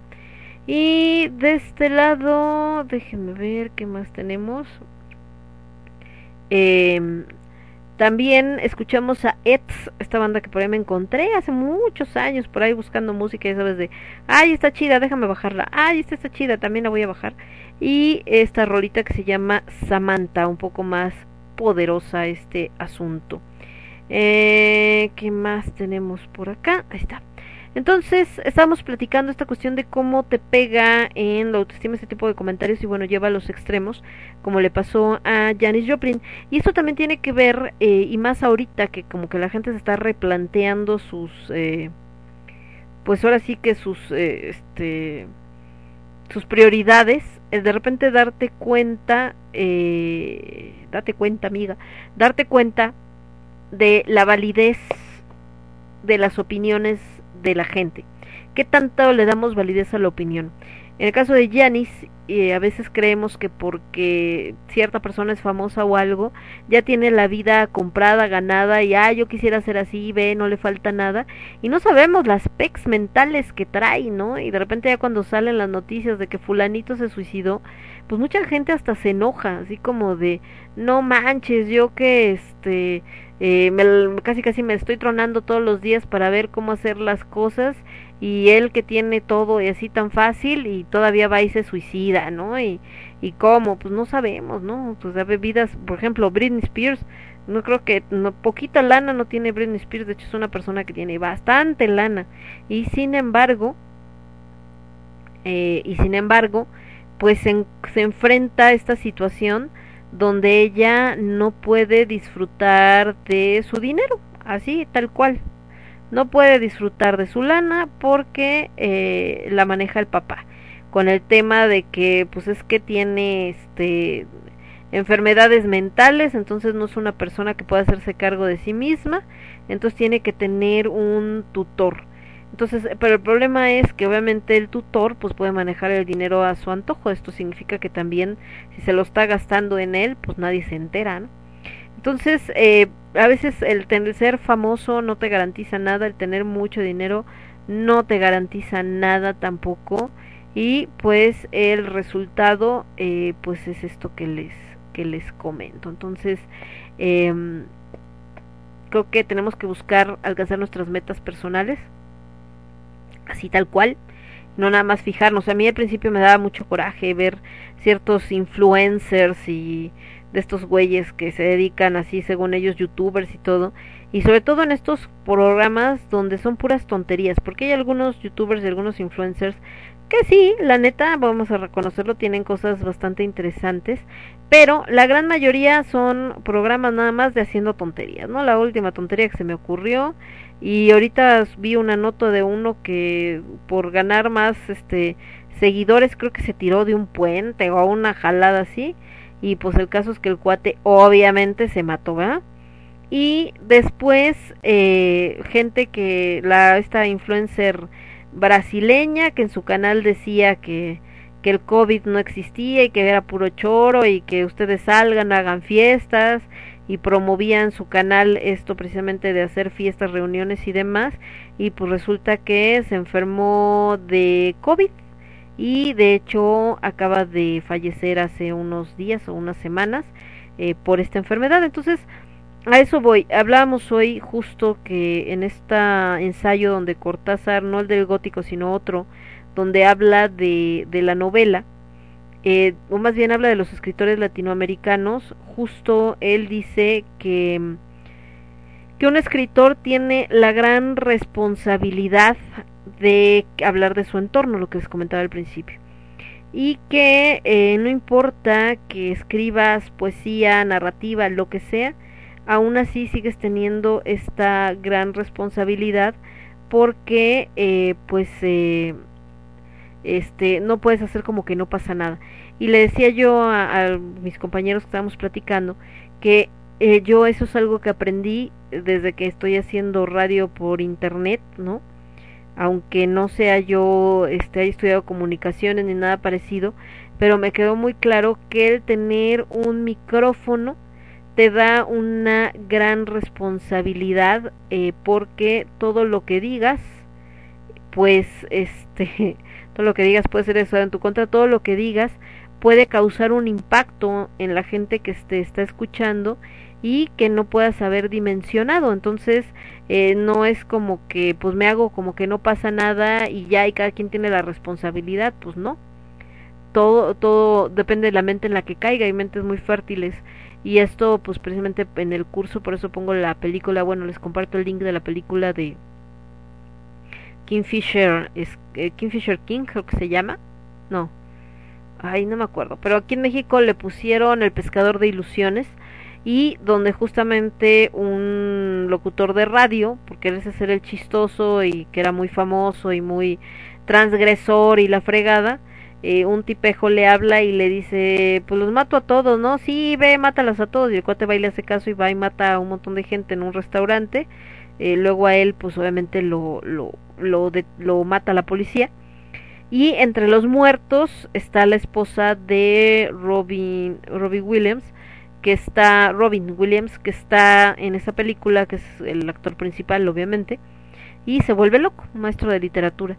Entonces les digo, la palabra tiene un poder pues bastante intenso. Entonces, en este caso de Janis Joplin en particular que estábamos platicando, increíble que una persona con tanto talento, con tanta presencia, que precisamente el ser diferente fue lo que la hizo pues estar en el candelero, eh, sin embargo, traía esta gran herida, siendo muy susceptible a lo que en su momento eh, habían dicho de ella, ¿no? Todas estas personas que se habían burlado de su apariencia y entonces eso repercutió muy fuerte en su autoestima, no se sentía una mujer hermosa, no se sentía una mujer eh, especial y pues tristemente el resultado es que buscara refugio en otras cosas como las drogas. Entonces, eh, hay que tener un montón de cuidado. Una amiga subió una, una publicación acerca de esto de que eh, las actrices que no son delgadas, que tienen cierto peso, eh, no siempre consiguen trabajo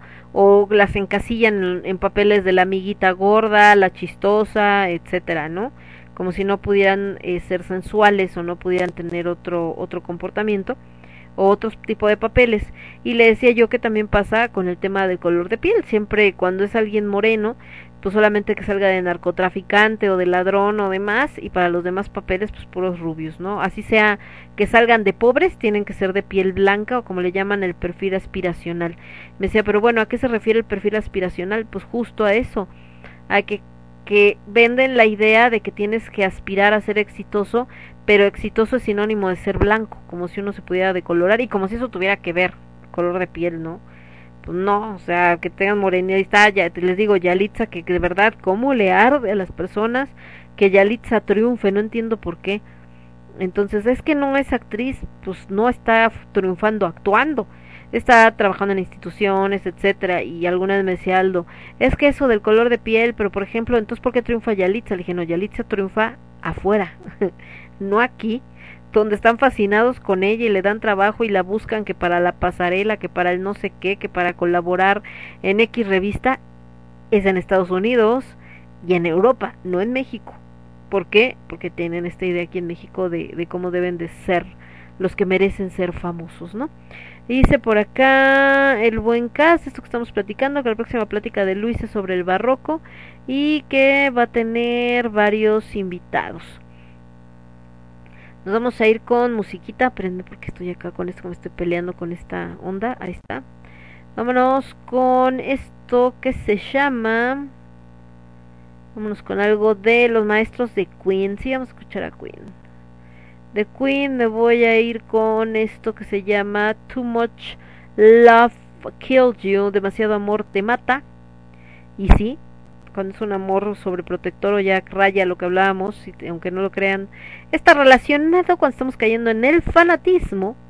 Y lo del fanatismo incluye también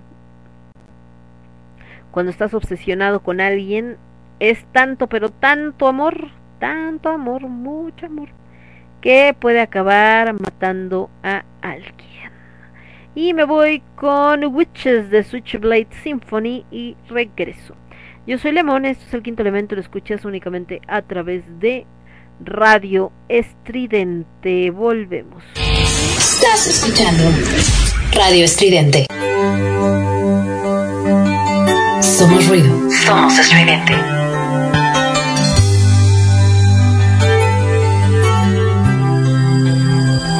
I'm just the pieces of the man I used to be. Too many bitter tears are raining down on me. I'm far away from home, and I've been facing this alone for much too long.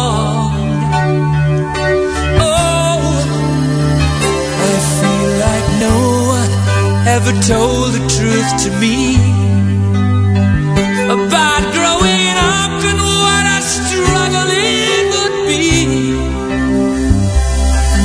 In my tangled state of mind, I've been looking back to find where I went wrong.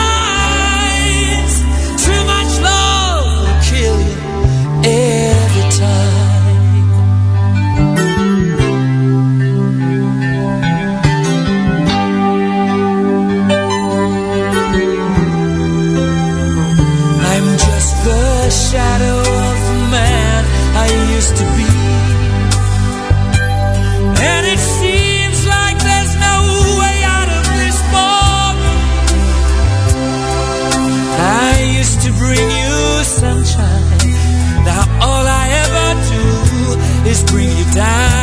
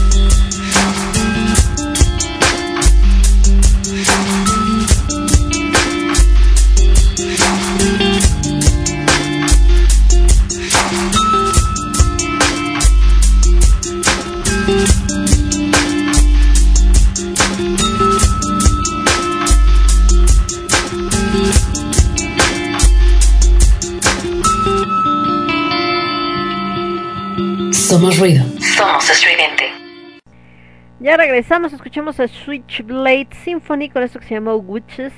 Y antes Queen con esto que fue Too Much Love Will Kill You. Demasiado amor te mata. Y bueno, para algunos así parece curioso. Ahorita acabamos también de temas de autoestima y todo este rollo. Eh, el tema de las tóxicas o los tóxicos, como dicen, ¿no? De repente que eh, ay, es que este está con la cuando la tóxica te habla, o cuando la tóxica te dice o cuando eh, pues sabes que es tóxica pero te encanta. No, señores, no es sano estar con una persona tóxica. Ahora, también hay que definir qué demonios es tóxico. Digo, alguna vez haremos un programa, yo creo que en en lágrimas de tequila, porque es como más tema para lágrimas de tequila. Pero eh, mucha gente dice, es que mi novia se enoja porque eh, le di like a no sé quién y porque le dejé un mensajito acá casi casi de mi vida, mi amor, corazón, ah, es que es bien tóxica. No, pues es que espérate, vamos a medir. Vayamos por partes. Hay un acuerdo tuyo y de tu pareja de yo puedo andar con otros, tú puedes andar, yo puedo andar con otras, tú puedes andar con otros o similar y no hay pecs tan cuates como siempre, si somos noviecitos y no pasa nada no, pues que sí. Ah, bueno, pues adelante, entonces no pasa nada, ¿no? No, pues es que no, pero, no, pues pero nada, ¿no? Entonces no es que sea tóxica, es que no están como en el mismo lugar de lo que habían decidido de tener de relación.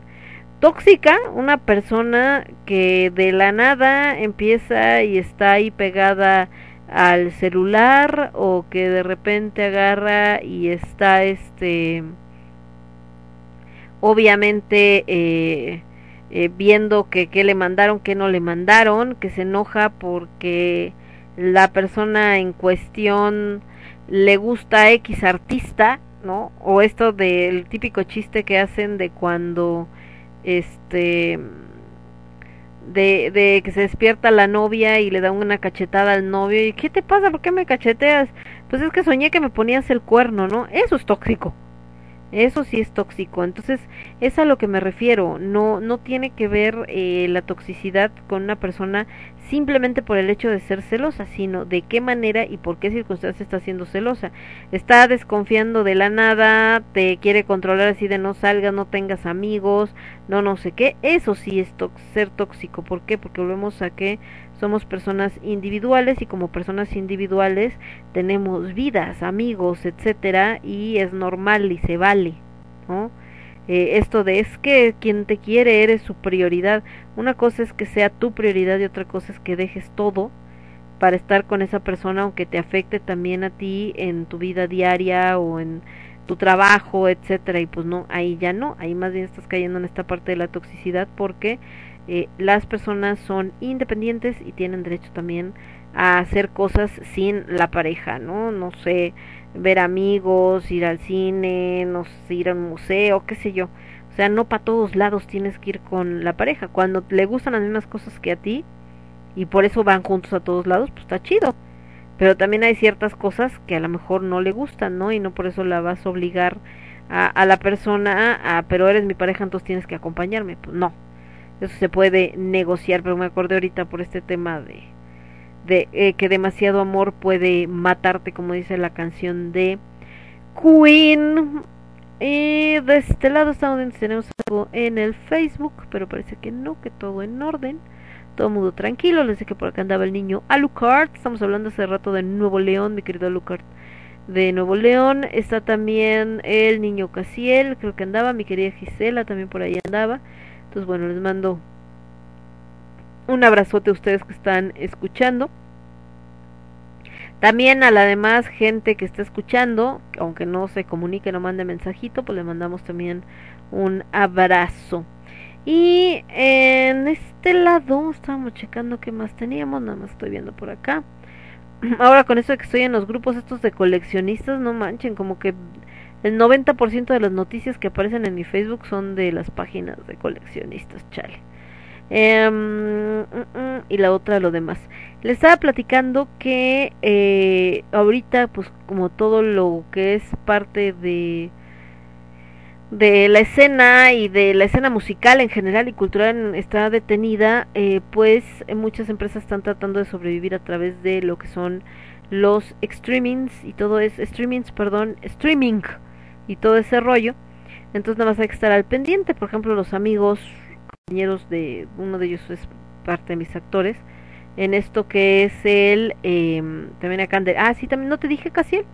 Sí dije no Casiel Alucard Gisela sí están. Que decíamos que es esto de mm, eh, el streaming eh, por ejemplo chicos de Enchufarte que es uno de mis actores y eh, y está tratando pues de hacer este proyecto donde transmiten cada sábado cada 15 días una cosa así no eh, también gente que está presentando conciertos, otros están tratando de hacer podcast, otros están haciendo eh, videitos, ya sea de TikTok, como la señorita Rosa, que es mi camarógrafa y actriz también. Otros pues están buscando vender, por ejemplo, uno de mis actores eh, vende burritos norteños y va los entrega en estaciones del metro, que por cierto están bien buenos eh, y ahora también creo que iba a meter estos postres de allá de él es de Sinaloa eh, de Sonora perdón estos postres que son de como de piloncillo también. Y pues la gente le está buscando no lo que platicamos el otro día de, esta idealización que tenemos del ser profesionista y eh, y la idea de cómo entonces se puede decir que eres exitoso pero entonces tienes que ser profesionista tener una carrera y tener un trabajo de 9 a 6 para que la gente considere que sí estás haciendo algo, cuando en estos tiempos de pandemia lo que más ha ayudado a las personas profesionistas y no profesionistas es justo las actividades eh, pues de vendimia, porque lo único que no se detiene aún en la, en la pandemia es la venta de cosas. Ejemplo, la venta de comida, eh, la venta de cosas casi a domicilio, por lo mismo que todo está cerrado y eso es lo que ha ayudado a mucha gente a mantenerse. En el caso, les decía, de los restaurantes, que bueno, una de las adaptaciones que han tenido que hacer es el que no vendía comida a domicilio, pues ya aprendió a vender comida a domicilio, porque sabe que o es así o no vende, ¿no? Entonces, también esta parte de la adaptación, pues es eh, parte de la evolución del ser humano, así nos hemos ido adaptando a lo largo de la existencia de nuestra especie a diferentes circunstancias, pues también de lo que hablábamos alguna vez de, ay, esta es la peor pandemia, eh, no, ha habido peores para la humanidad, no por lo graves, probablemente por el tema de que eh, no había suficientes avances tecnológicos en la medicina como por, para poder ayudar. En este caso, eh, afortunadamente sí se han generado, como esto de que ya es la vacuna, ya los están vacunando.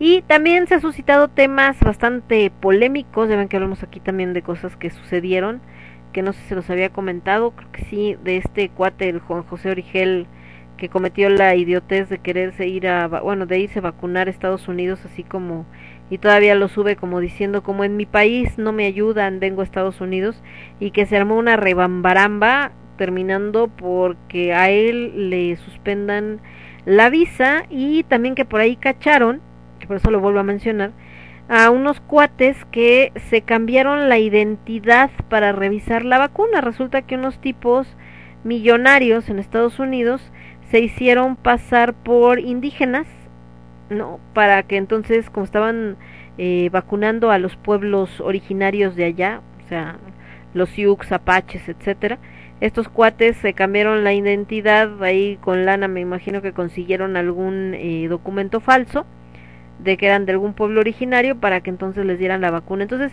a ese grado está llegando la gente. Todo eso está sacando lo mejor y lo peor de todo mundo. Nos estamos dando cuenta de la mezquindad de muchos, de la solidaridad de otros. Y eh, pues también tiene que ver un poco con lo que platicábamos el otro día, que es del ser humano eh, y el mundo que está, pues, en cierto modo, limpiándose energéticamente hablando y tratando de reacomodarse.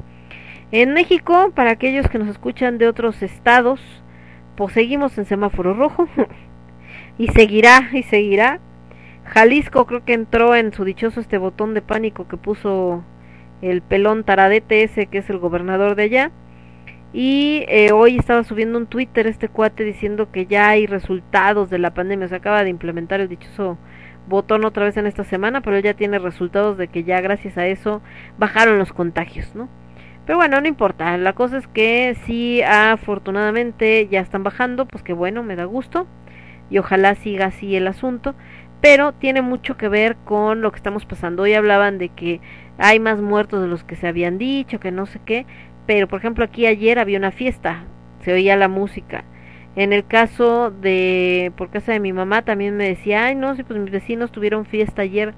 Entonces no, no es solamente el hecho de que no se supo manejar y no se supo dar no sé qué y, y ahora no sé por qué tienen esa fijación con es que desde el principio dijeron que no al cubrebocas si hubieran dicho que sí cubrebocas no es mágico entendamos algo el cubrebocas es una herramienta que nos sirve junto a la distancia social y todas las demás medidas. ¿Qué hubiera pasado si desde el principio de la pandemia, cuando se sabía, si ahorita que está grave, que hay gente en el hospital, que falta el oxígeno, hay gente que no hace caso, en ese entonces que empezaba y que no se consideraba eh, tan grave, ni siquiera tampoco a nivel mundial y que apenas estaban tratando de ver qué pex, les hubieran dicho, sí, no hay bronca, con el cubrebocas ya la libran. Lo que hubiéramos visto es un montón de gente atiborrada en todos lados, eh, en cualquier lugar donde hubiera aglomeraciones, pero esos sí, todos con su cubrebocas o casi casi hubieran acabado compartiendo cubrebocas, como decían, de que por qué mucha gente no quiere que los niños regresen a la escuela porque saben que lo que va a pasar es que al final del día, cuando vayan por ellos a recogerlos, de que ya salieron, van a traer un cubrebocas diferente con el que salieron de casa, ¿no? Así como de, ¿y por qué traes otro cubrebocas? Ah, es que se lo cambié a Pedrito porque el de él era de, no sé, de, de los Thundercats, solo que salió la nueva versión, y la verdad estaba más chido y entonces me lo cambió, ¿no? Entonces, les digo, alguien mencionaba, y lo hemos mencionado, Japón, pero Japón pues no es porque, ay, es que ahí se manejó bien la pandemia, el tema de Japón es la educación que ya tiene desde antes y que bueno, es consecuencia también de la eh, de la guerra mundial, ¿no? La manera en la que se trató de recuperar Japón después de, la, de las dos guerras mundiales, pues justamente los ha hecho un pueblo bastante disciplinado y eso les ha ayudado ahorita en el tema de la pandemia. Por acá Cas dice, eh, acá mis vecinos hacían fiesta, después se contagiaron y les pegó el bicho y feo, ya se recuperaron y volvieron a hacer fiestas, te digo, hay cada gente. Y eso es al, al otro a lo que voy. Nos guste o no nos guste, hay gente que ya está más allá del bien y del mal. Y peor, hay gente que siente que ya no tiene nada que perder, como en este caso que está contando Casiel de sus vecinos. Gente que agarra y dice, bueno, el tema era que no podíamos hacer fiestas porque nos fuéramos a contagiar del coronavirus, pero pues ya nos contagiamos, ya nos curamos, ¿no? Ya ya el que tiene que estar sigue estando, el que no pues ya dejó de estar. Entonces pues ya podemos entonces hacer fiesta normal, ¿no? Porque pues total ya ya que tenemos que temer si ya lo pasamos.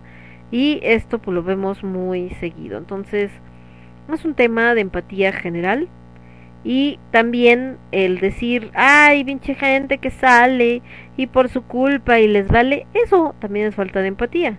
¿Por qué? Porque no toda la gente que está saliendo es irse de pachanga. También hay gente que ha tenido que salir porque tiene que trabajar. Así de simple. Porque si no, ¿con qué carambas come? Nos vamos con más música. De este lado, espérenme.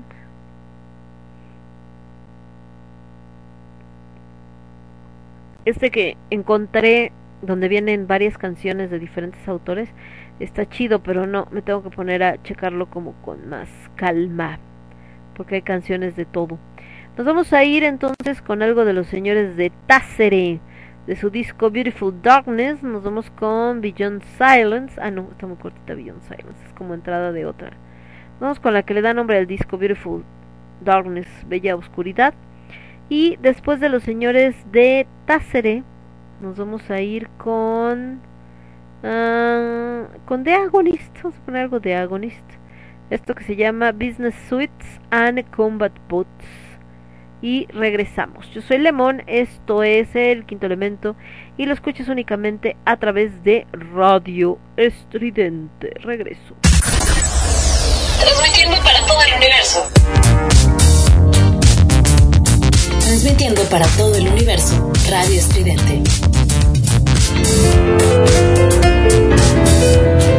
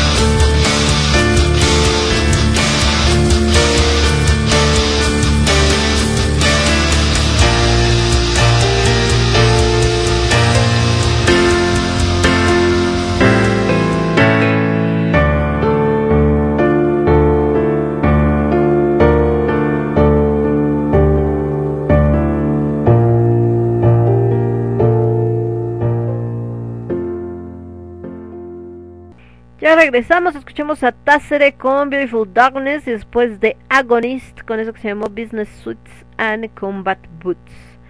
Traje de negocios y botas de combate. Entonces, ahí están. Eh, estamos por acá revisando algunas eh, cosillas, platicando, por supuesto, y viendo este mundo raro de, de neta de de todo este rollo de los muñecos, hoy como dice Casiel que estaba acomodando su colección. Para los que son este fans de, de cómo se llama de, de los caballeros del zodiaco y luego me platican en cuánto sale un caballero del zodiaco tengo unas aunque no lo crean.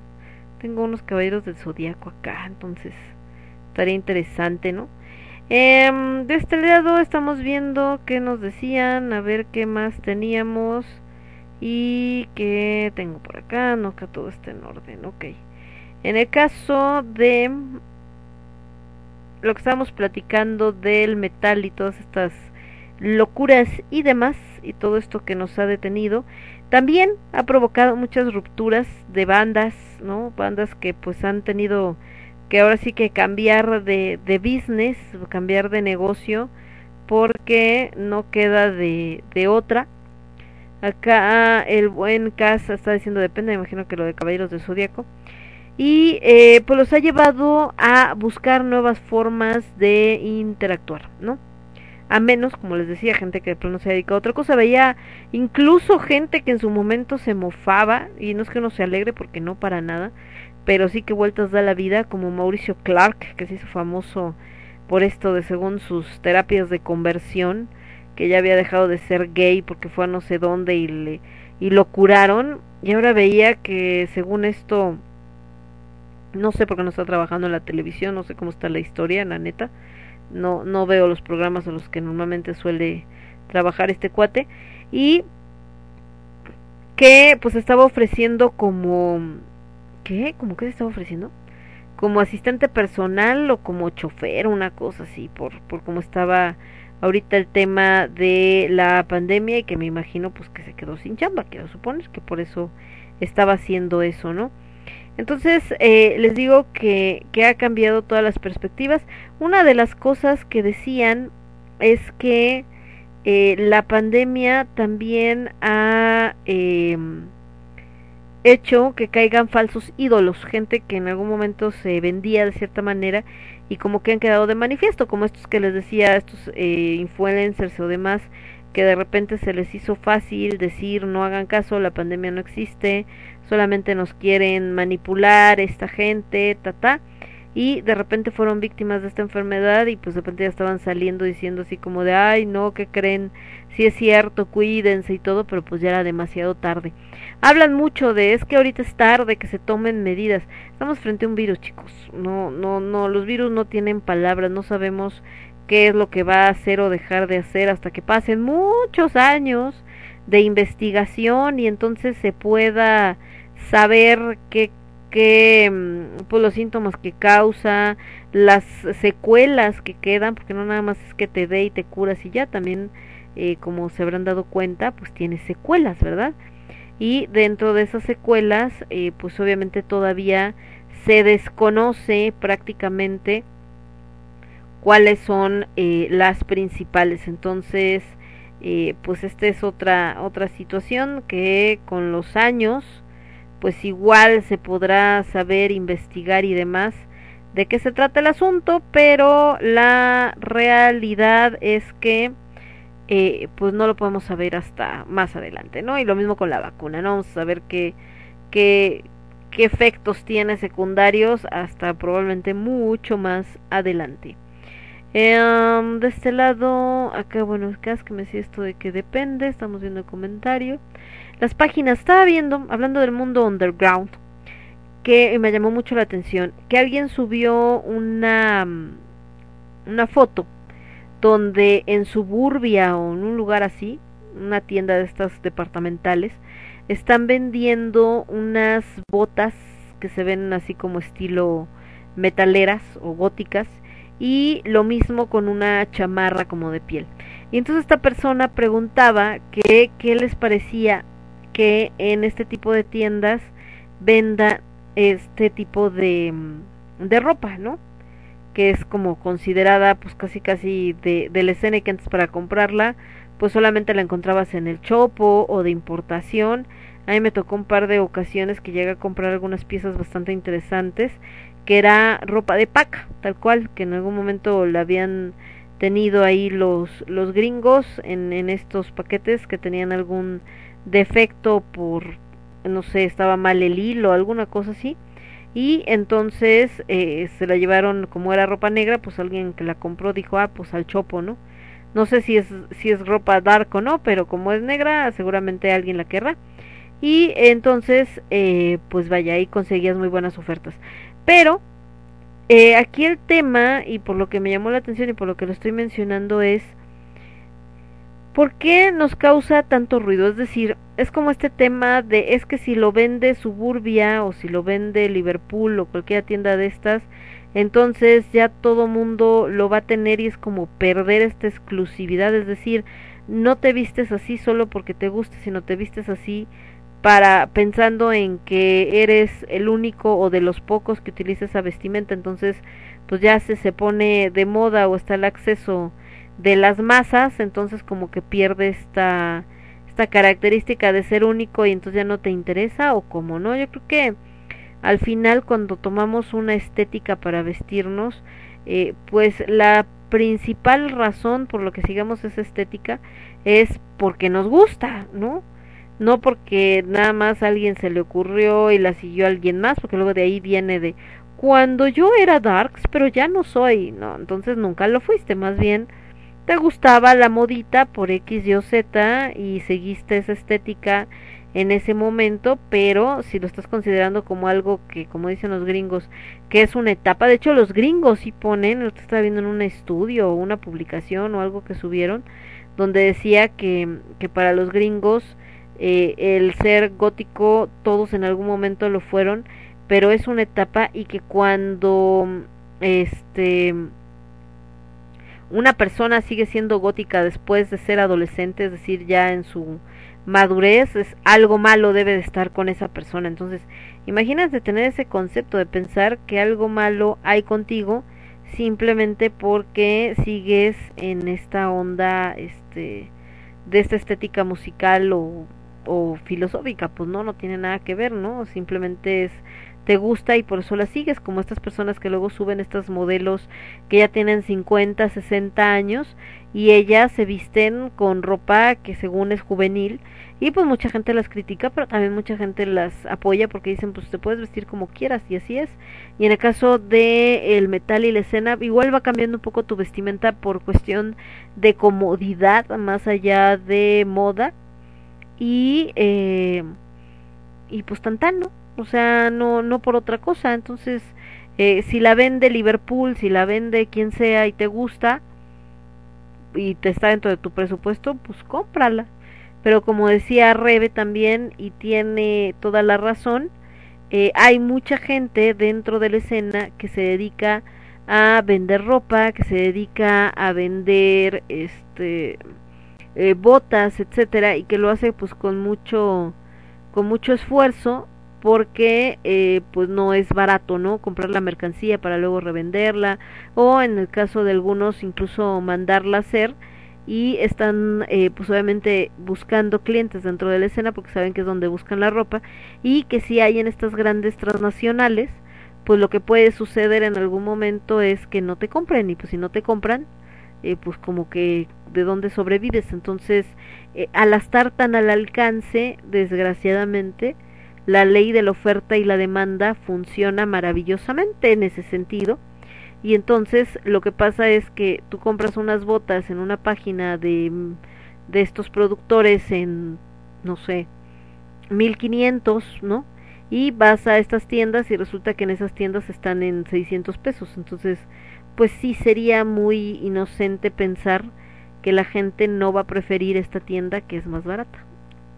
Pero ahí también, si eres un buen comprador, sabes que tienes que comparar lo que son la calidad. Ejemplo, yo alguna vez compré estas botas de fantasma que me encantan, son padrísimas, tienen unos diseños maravillosos, pero como fantasma tiene este como cuero eh, falso, la realidad es que ya ahorita digo, ya tienen varios años, pero ya se empiezan como a resquebrajar de la parte de, de donde está arribita del talón, o se les caen las tapas muy fácil. Entonces sí son no tan caras, pero la calidad pues no siempre es muy buena.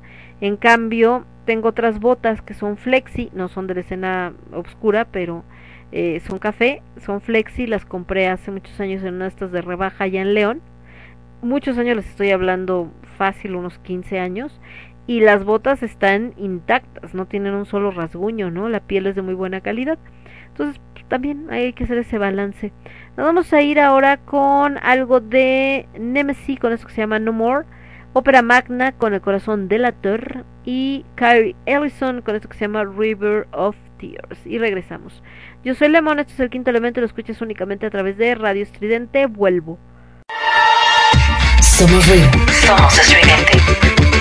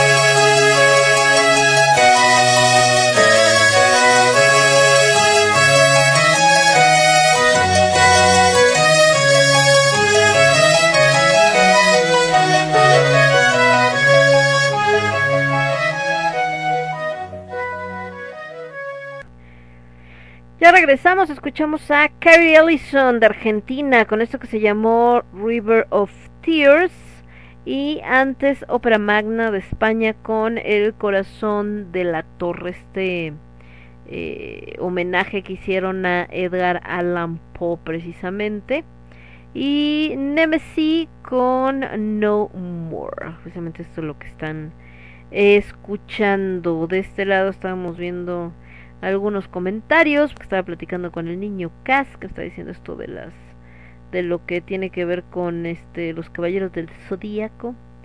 Pues depende, sí, claro, porque hay algunas que fueron mientras estaba la película. Eso me pasó ahorita con las Wings, que como ahorita está poniendo otra vez de moda Wings, se han ido bien caras, pero bien acá. Entonces, pues, ¿qué les digo? Eh, ¿Qué más tenemos por acá? No, esta es otra cosa. Acá estábamos checando algunos comentarios de este y viendo algunos detallitos. Pero bueno, todo está acá estamos en orden.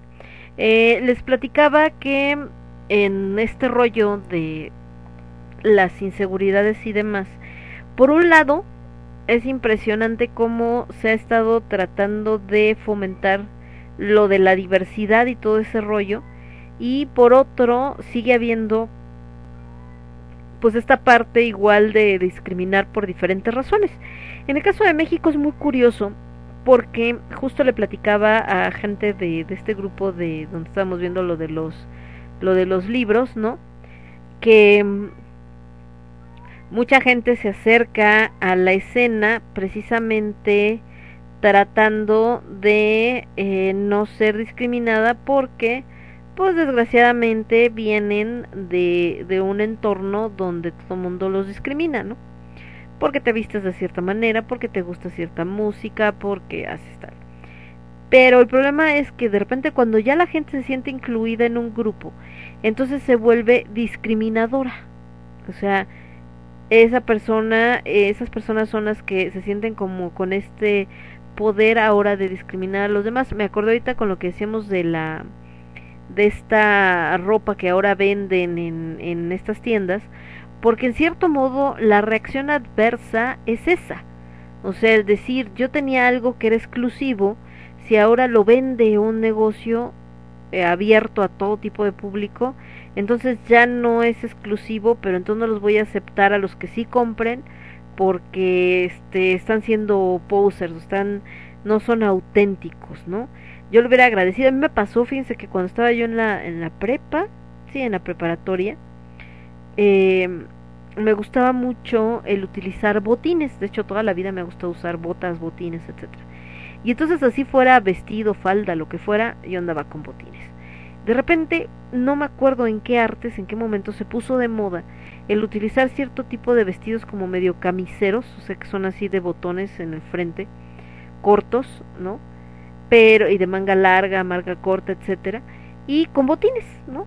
Entonces, eh, pues puedo decir, chin, ya me alcanzaron mi moda, dije, no lo pensé realmente en ese momento si iba a estar de moda, si iba a pasar o lo que fuera, pero lo que sí fue, agradecí que entonces ahora había muchos modelos de botines que podías encontrar en cualquier lado, porque antes solamente de cierto color o solamente este eh, de cierto modelo, y al ponerse de moda, pues entonces encontrabas una gran gama de colores, de tamaños, de formas, de estilos, etcétera. Entonces creo que acá cuando entra este tipo de ropa y demás en este, eh, pues funciona, ¿no? Entonces eh, creo que te, te pasa que está está padre eh, esta parte de poder eh, tener más de dónde de dónde escoger, ¿no? Entonces eh, la verdad es que a mí me, me agrada mucho esa, esa idea,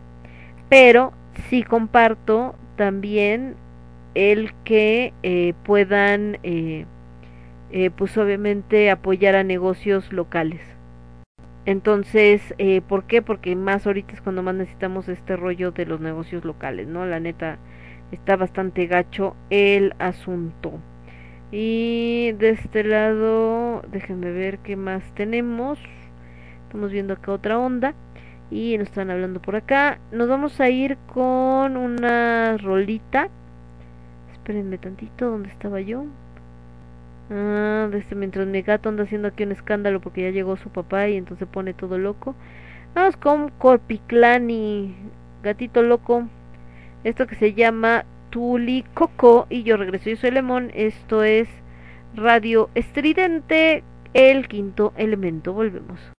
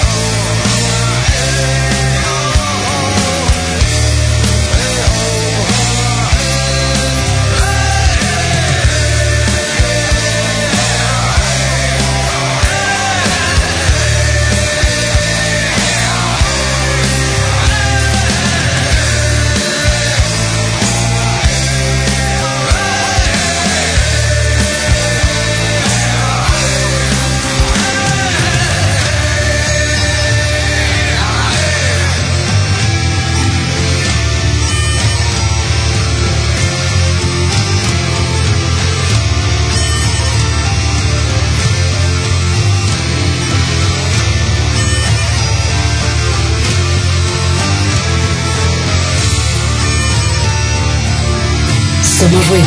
Somos estridente.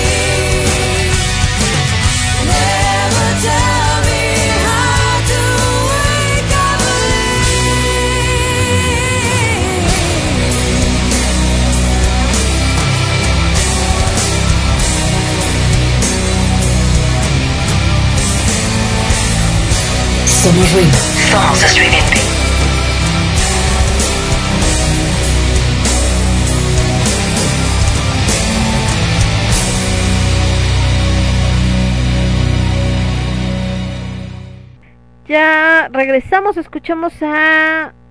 Ay, espérenme, ¿dónde me quedé? Ya no sé ni qué puse. Acá. A Corpiclani con Tulicoco y después Kingfisher Sky con Liquid Clucks. eh, esta rolita, bueno, que estuvimos escuchando este programa de estas rolas que están bastante chidas, lidas. Le estaba comentando, ¿no? De esto de, de, de lo que hablábamos de, de repente del bullying, eh, de, bueno, de la falta de autoestima y cómo puede afectar a la larga, aun que la persona alcance cierto éxito, pero también tiene que ver con el entorno y ahorita que platicaba con Cass de una situación de un problema que tuvo con una de sus ventas, etcétera, y la falta de empatía que a veces puede haber entre la gente. Y entonces justamente eh, platicaban de que uno de los comentarios que le hicieron a, a fue así como de pues es que así son las ventas por entrega, ¿no? Si no les gustan, entonces pongan un local y ahí entreguen. Entonces me dio mucha risa y decía yo a Casiel que sí le iba a comentar, a comentar algo pero ya después dije, no, mejor no, ¿para qué? Pero eh, con respecto a que ahorita que estamos en pandemia, la, hasta la gente que tiene local y que ahí vende su ropa y sus cosas y demás, pues también ha tenido que salir a vender las cosas eh, a la calle. ¿Por qué? Pues porque al final ahorita no pueden abrir los negocios que se consideran no esenciales y eso pues es por ejemplo la venta de ropa. El mismo Suburbia ha estado cerrado también entonces pues ni chance no de, de, de vender nada y solamente a través de catálogos de internet y cosas así eh, y eh, como decía Casiel es que les parece tan fácil acá es lo mismo no en esto de, de la autoestima y de que por qué y todo a veces mucha gente dice ay pero y por qué se sentían así pues si tan fácil no no les hubiera hecho caso o mejor hubiera hecho no sé qué pues no sabemos, no podemos estar en las circunstancias para saber por qué se sentían de esa manera, por qué les afectó tanto, por qué no pudieron simplemente agarrar y decir me vale y sin embargo se les quedaba clavado. En el caso de de Janice, ella eh, venía de un pueblito, entonces eh, pues su, su autoestima era muy frágil porque dentro de todo y con todas sus locuras y lo que quieran, pues era una chica eh, bastante inocente, ¿no? Que después se vio inmersa en este mundo. Y lo mismo con Morrison. Morrison también, así como que era bastante inocentón cuando empezaba y todo, y después ya se vio inmerso en ese mundo, eh, pues retorcido y que tenía que ver con las drogas y con todo ese, ese rollo. Entonces, pues está está cañón porque es gente muy muy vulnerable entonces eh, la verdad es que a veces no saben cómo cómo sobreponerse a ese tipo de situaciones y la gente alrededor pues no ayuda porque dan por hecho de que si eres famoso y estás ganando X lana entonces pues ya estás chido ya qué más necesitas eh, de este lado estábamos viendo qué más nos decían y qué más teníamos de comentarios pero todo el mundo anda como muy tranquilo. Mucha gente eh, anda por supuesto eh, ya en esta en este colapso mental ahorita que estamos hablando de eso porque eh, precisamente tiene que ver esto este colapso mental con no saber de repente soportar ciertas cosas y entre ellas pues es la parte del encierro. Entonces eh, pues así está el asunto. Y déjame ver por acá. Temas de deportes pues parece que las olimpiadas nuevamente se van a a volver a eh, ya se van a, a volver a, posponer en eso andan entonces eh, pues a ver qué, qué sucede no y dice por acá Casiel que él está estresado. ¿Por qué estás estresado, Cas? ¿Qué te, qué te estresa? Tú, tú si sales, tienes que salir a vender. Entonces, eh, parece que se van a volver a posponer las Olimpiadas y estaban evaluando, de hecho, la posibilidad, pues tal cual se comentaba el otro día, de desaparecerlas. Curiosamente, negocios como el fútbol aquí en México no solamente no se ha detenido, sino hay lugares donde ya está entrando público a las tribunas. Ya hubo un caso así como de contagio masivo de un montón de gente por un cuate que estaba enfermo y contagió a todos los demás con los que jugó y se hizo un despapalle, ¿no?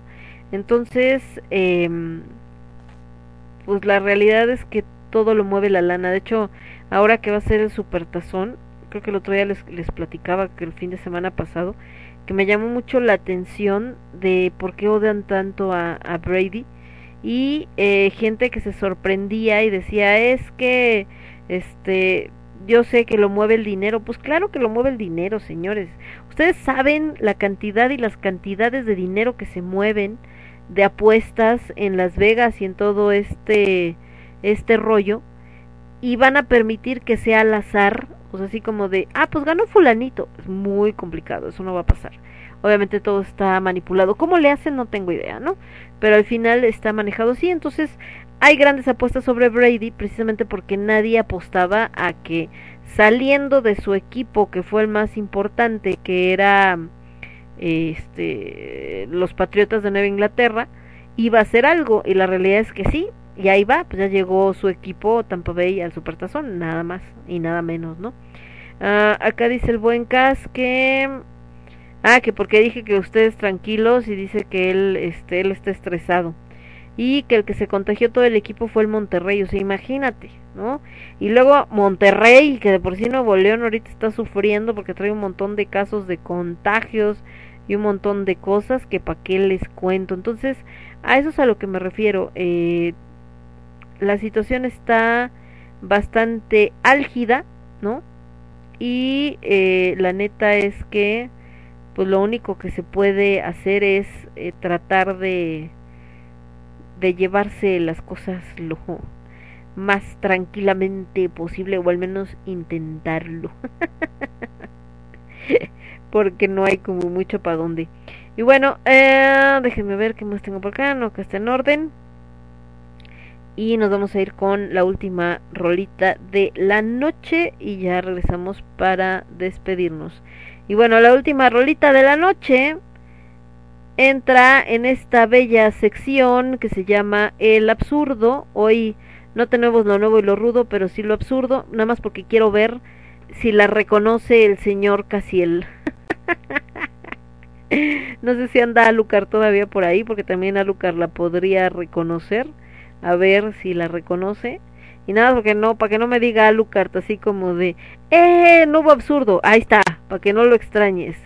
Y nos vamos después, porque el absurdo pues nada más son unos cuantos segundos, con algo de Fairyland, que es muy cortito, que se llama And So Came the Storm, no, porque está demasiado cortita. Mejor vámonos con Ride with the Sun, sí, con esa.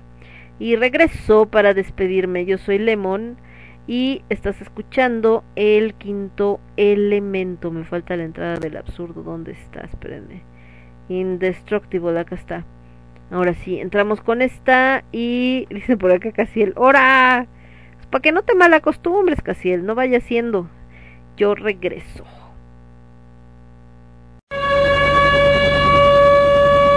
Atención, atención. La rola que escucharás a continuación puede ser perjudicial para la salud y no nos hacemos responsables por daños auditivos permanentes. No apta para metaleros cardíacos. El quinto elemento presenta el absurdo.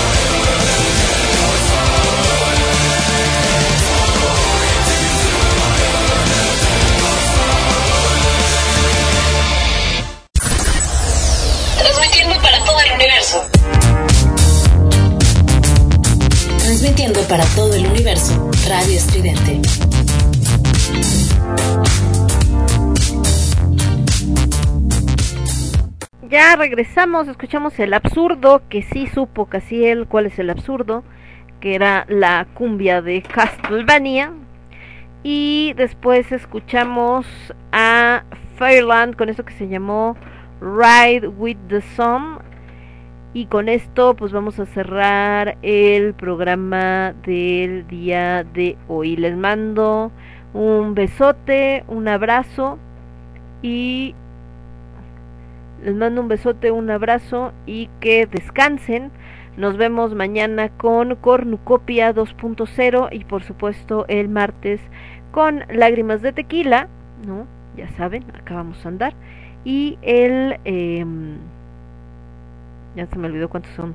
El lunes Cornucopia 2.0, el martes Lágrimas de Tequila, el viernes con H de Alimentos, ¿ok?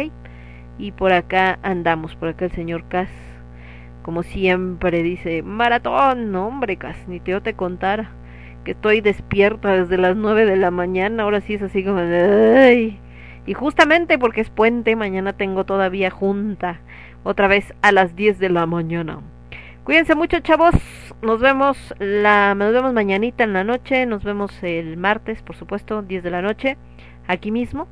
Mañana es en Metal Asylum Radio y nos vemos el viernes también aquí a la una de la tarde con, con H de Alimentos. Yo soy Lemón, esto fue el quinto elemento y lo escuchaste únicamente a través de Radio Estridente. Cuídense, adiós, bye bye. Somos ruido. Somos estridente.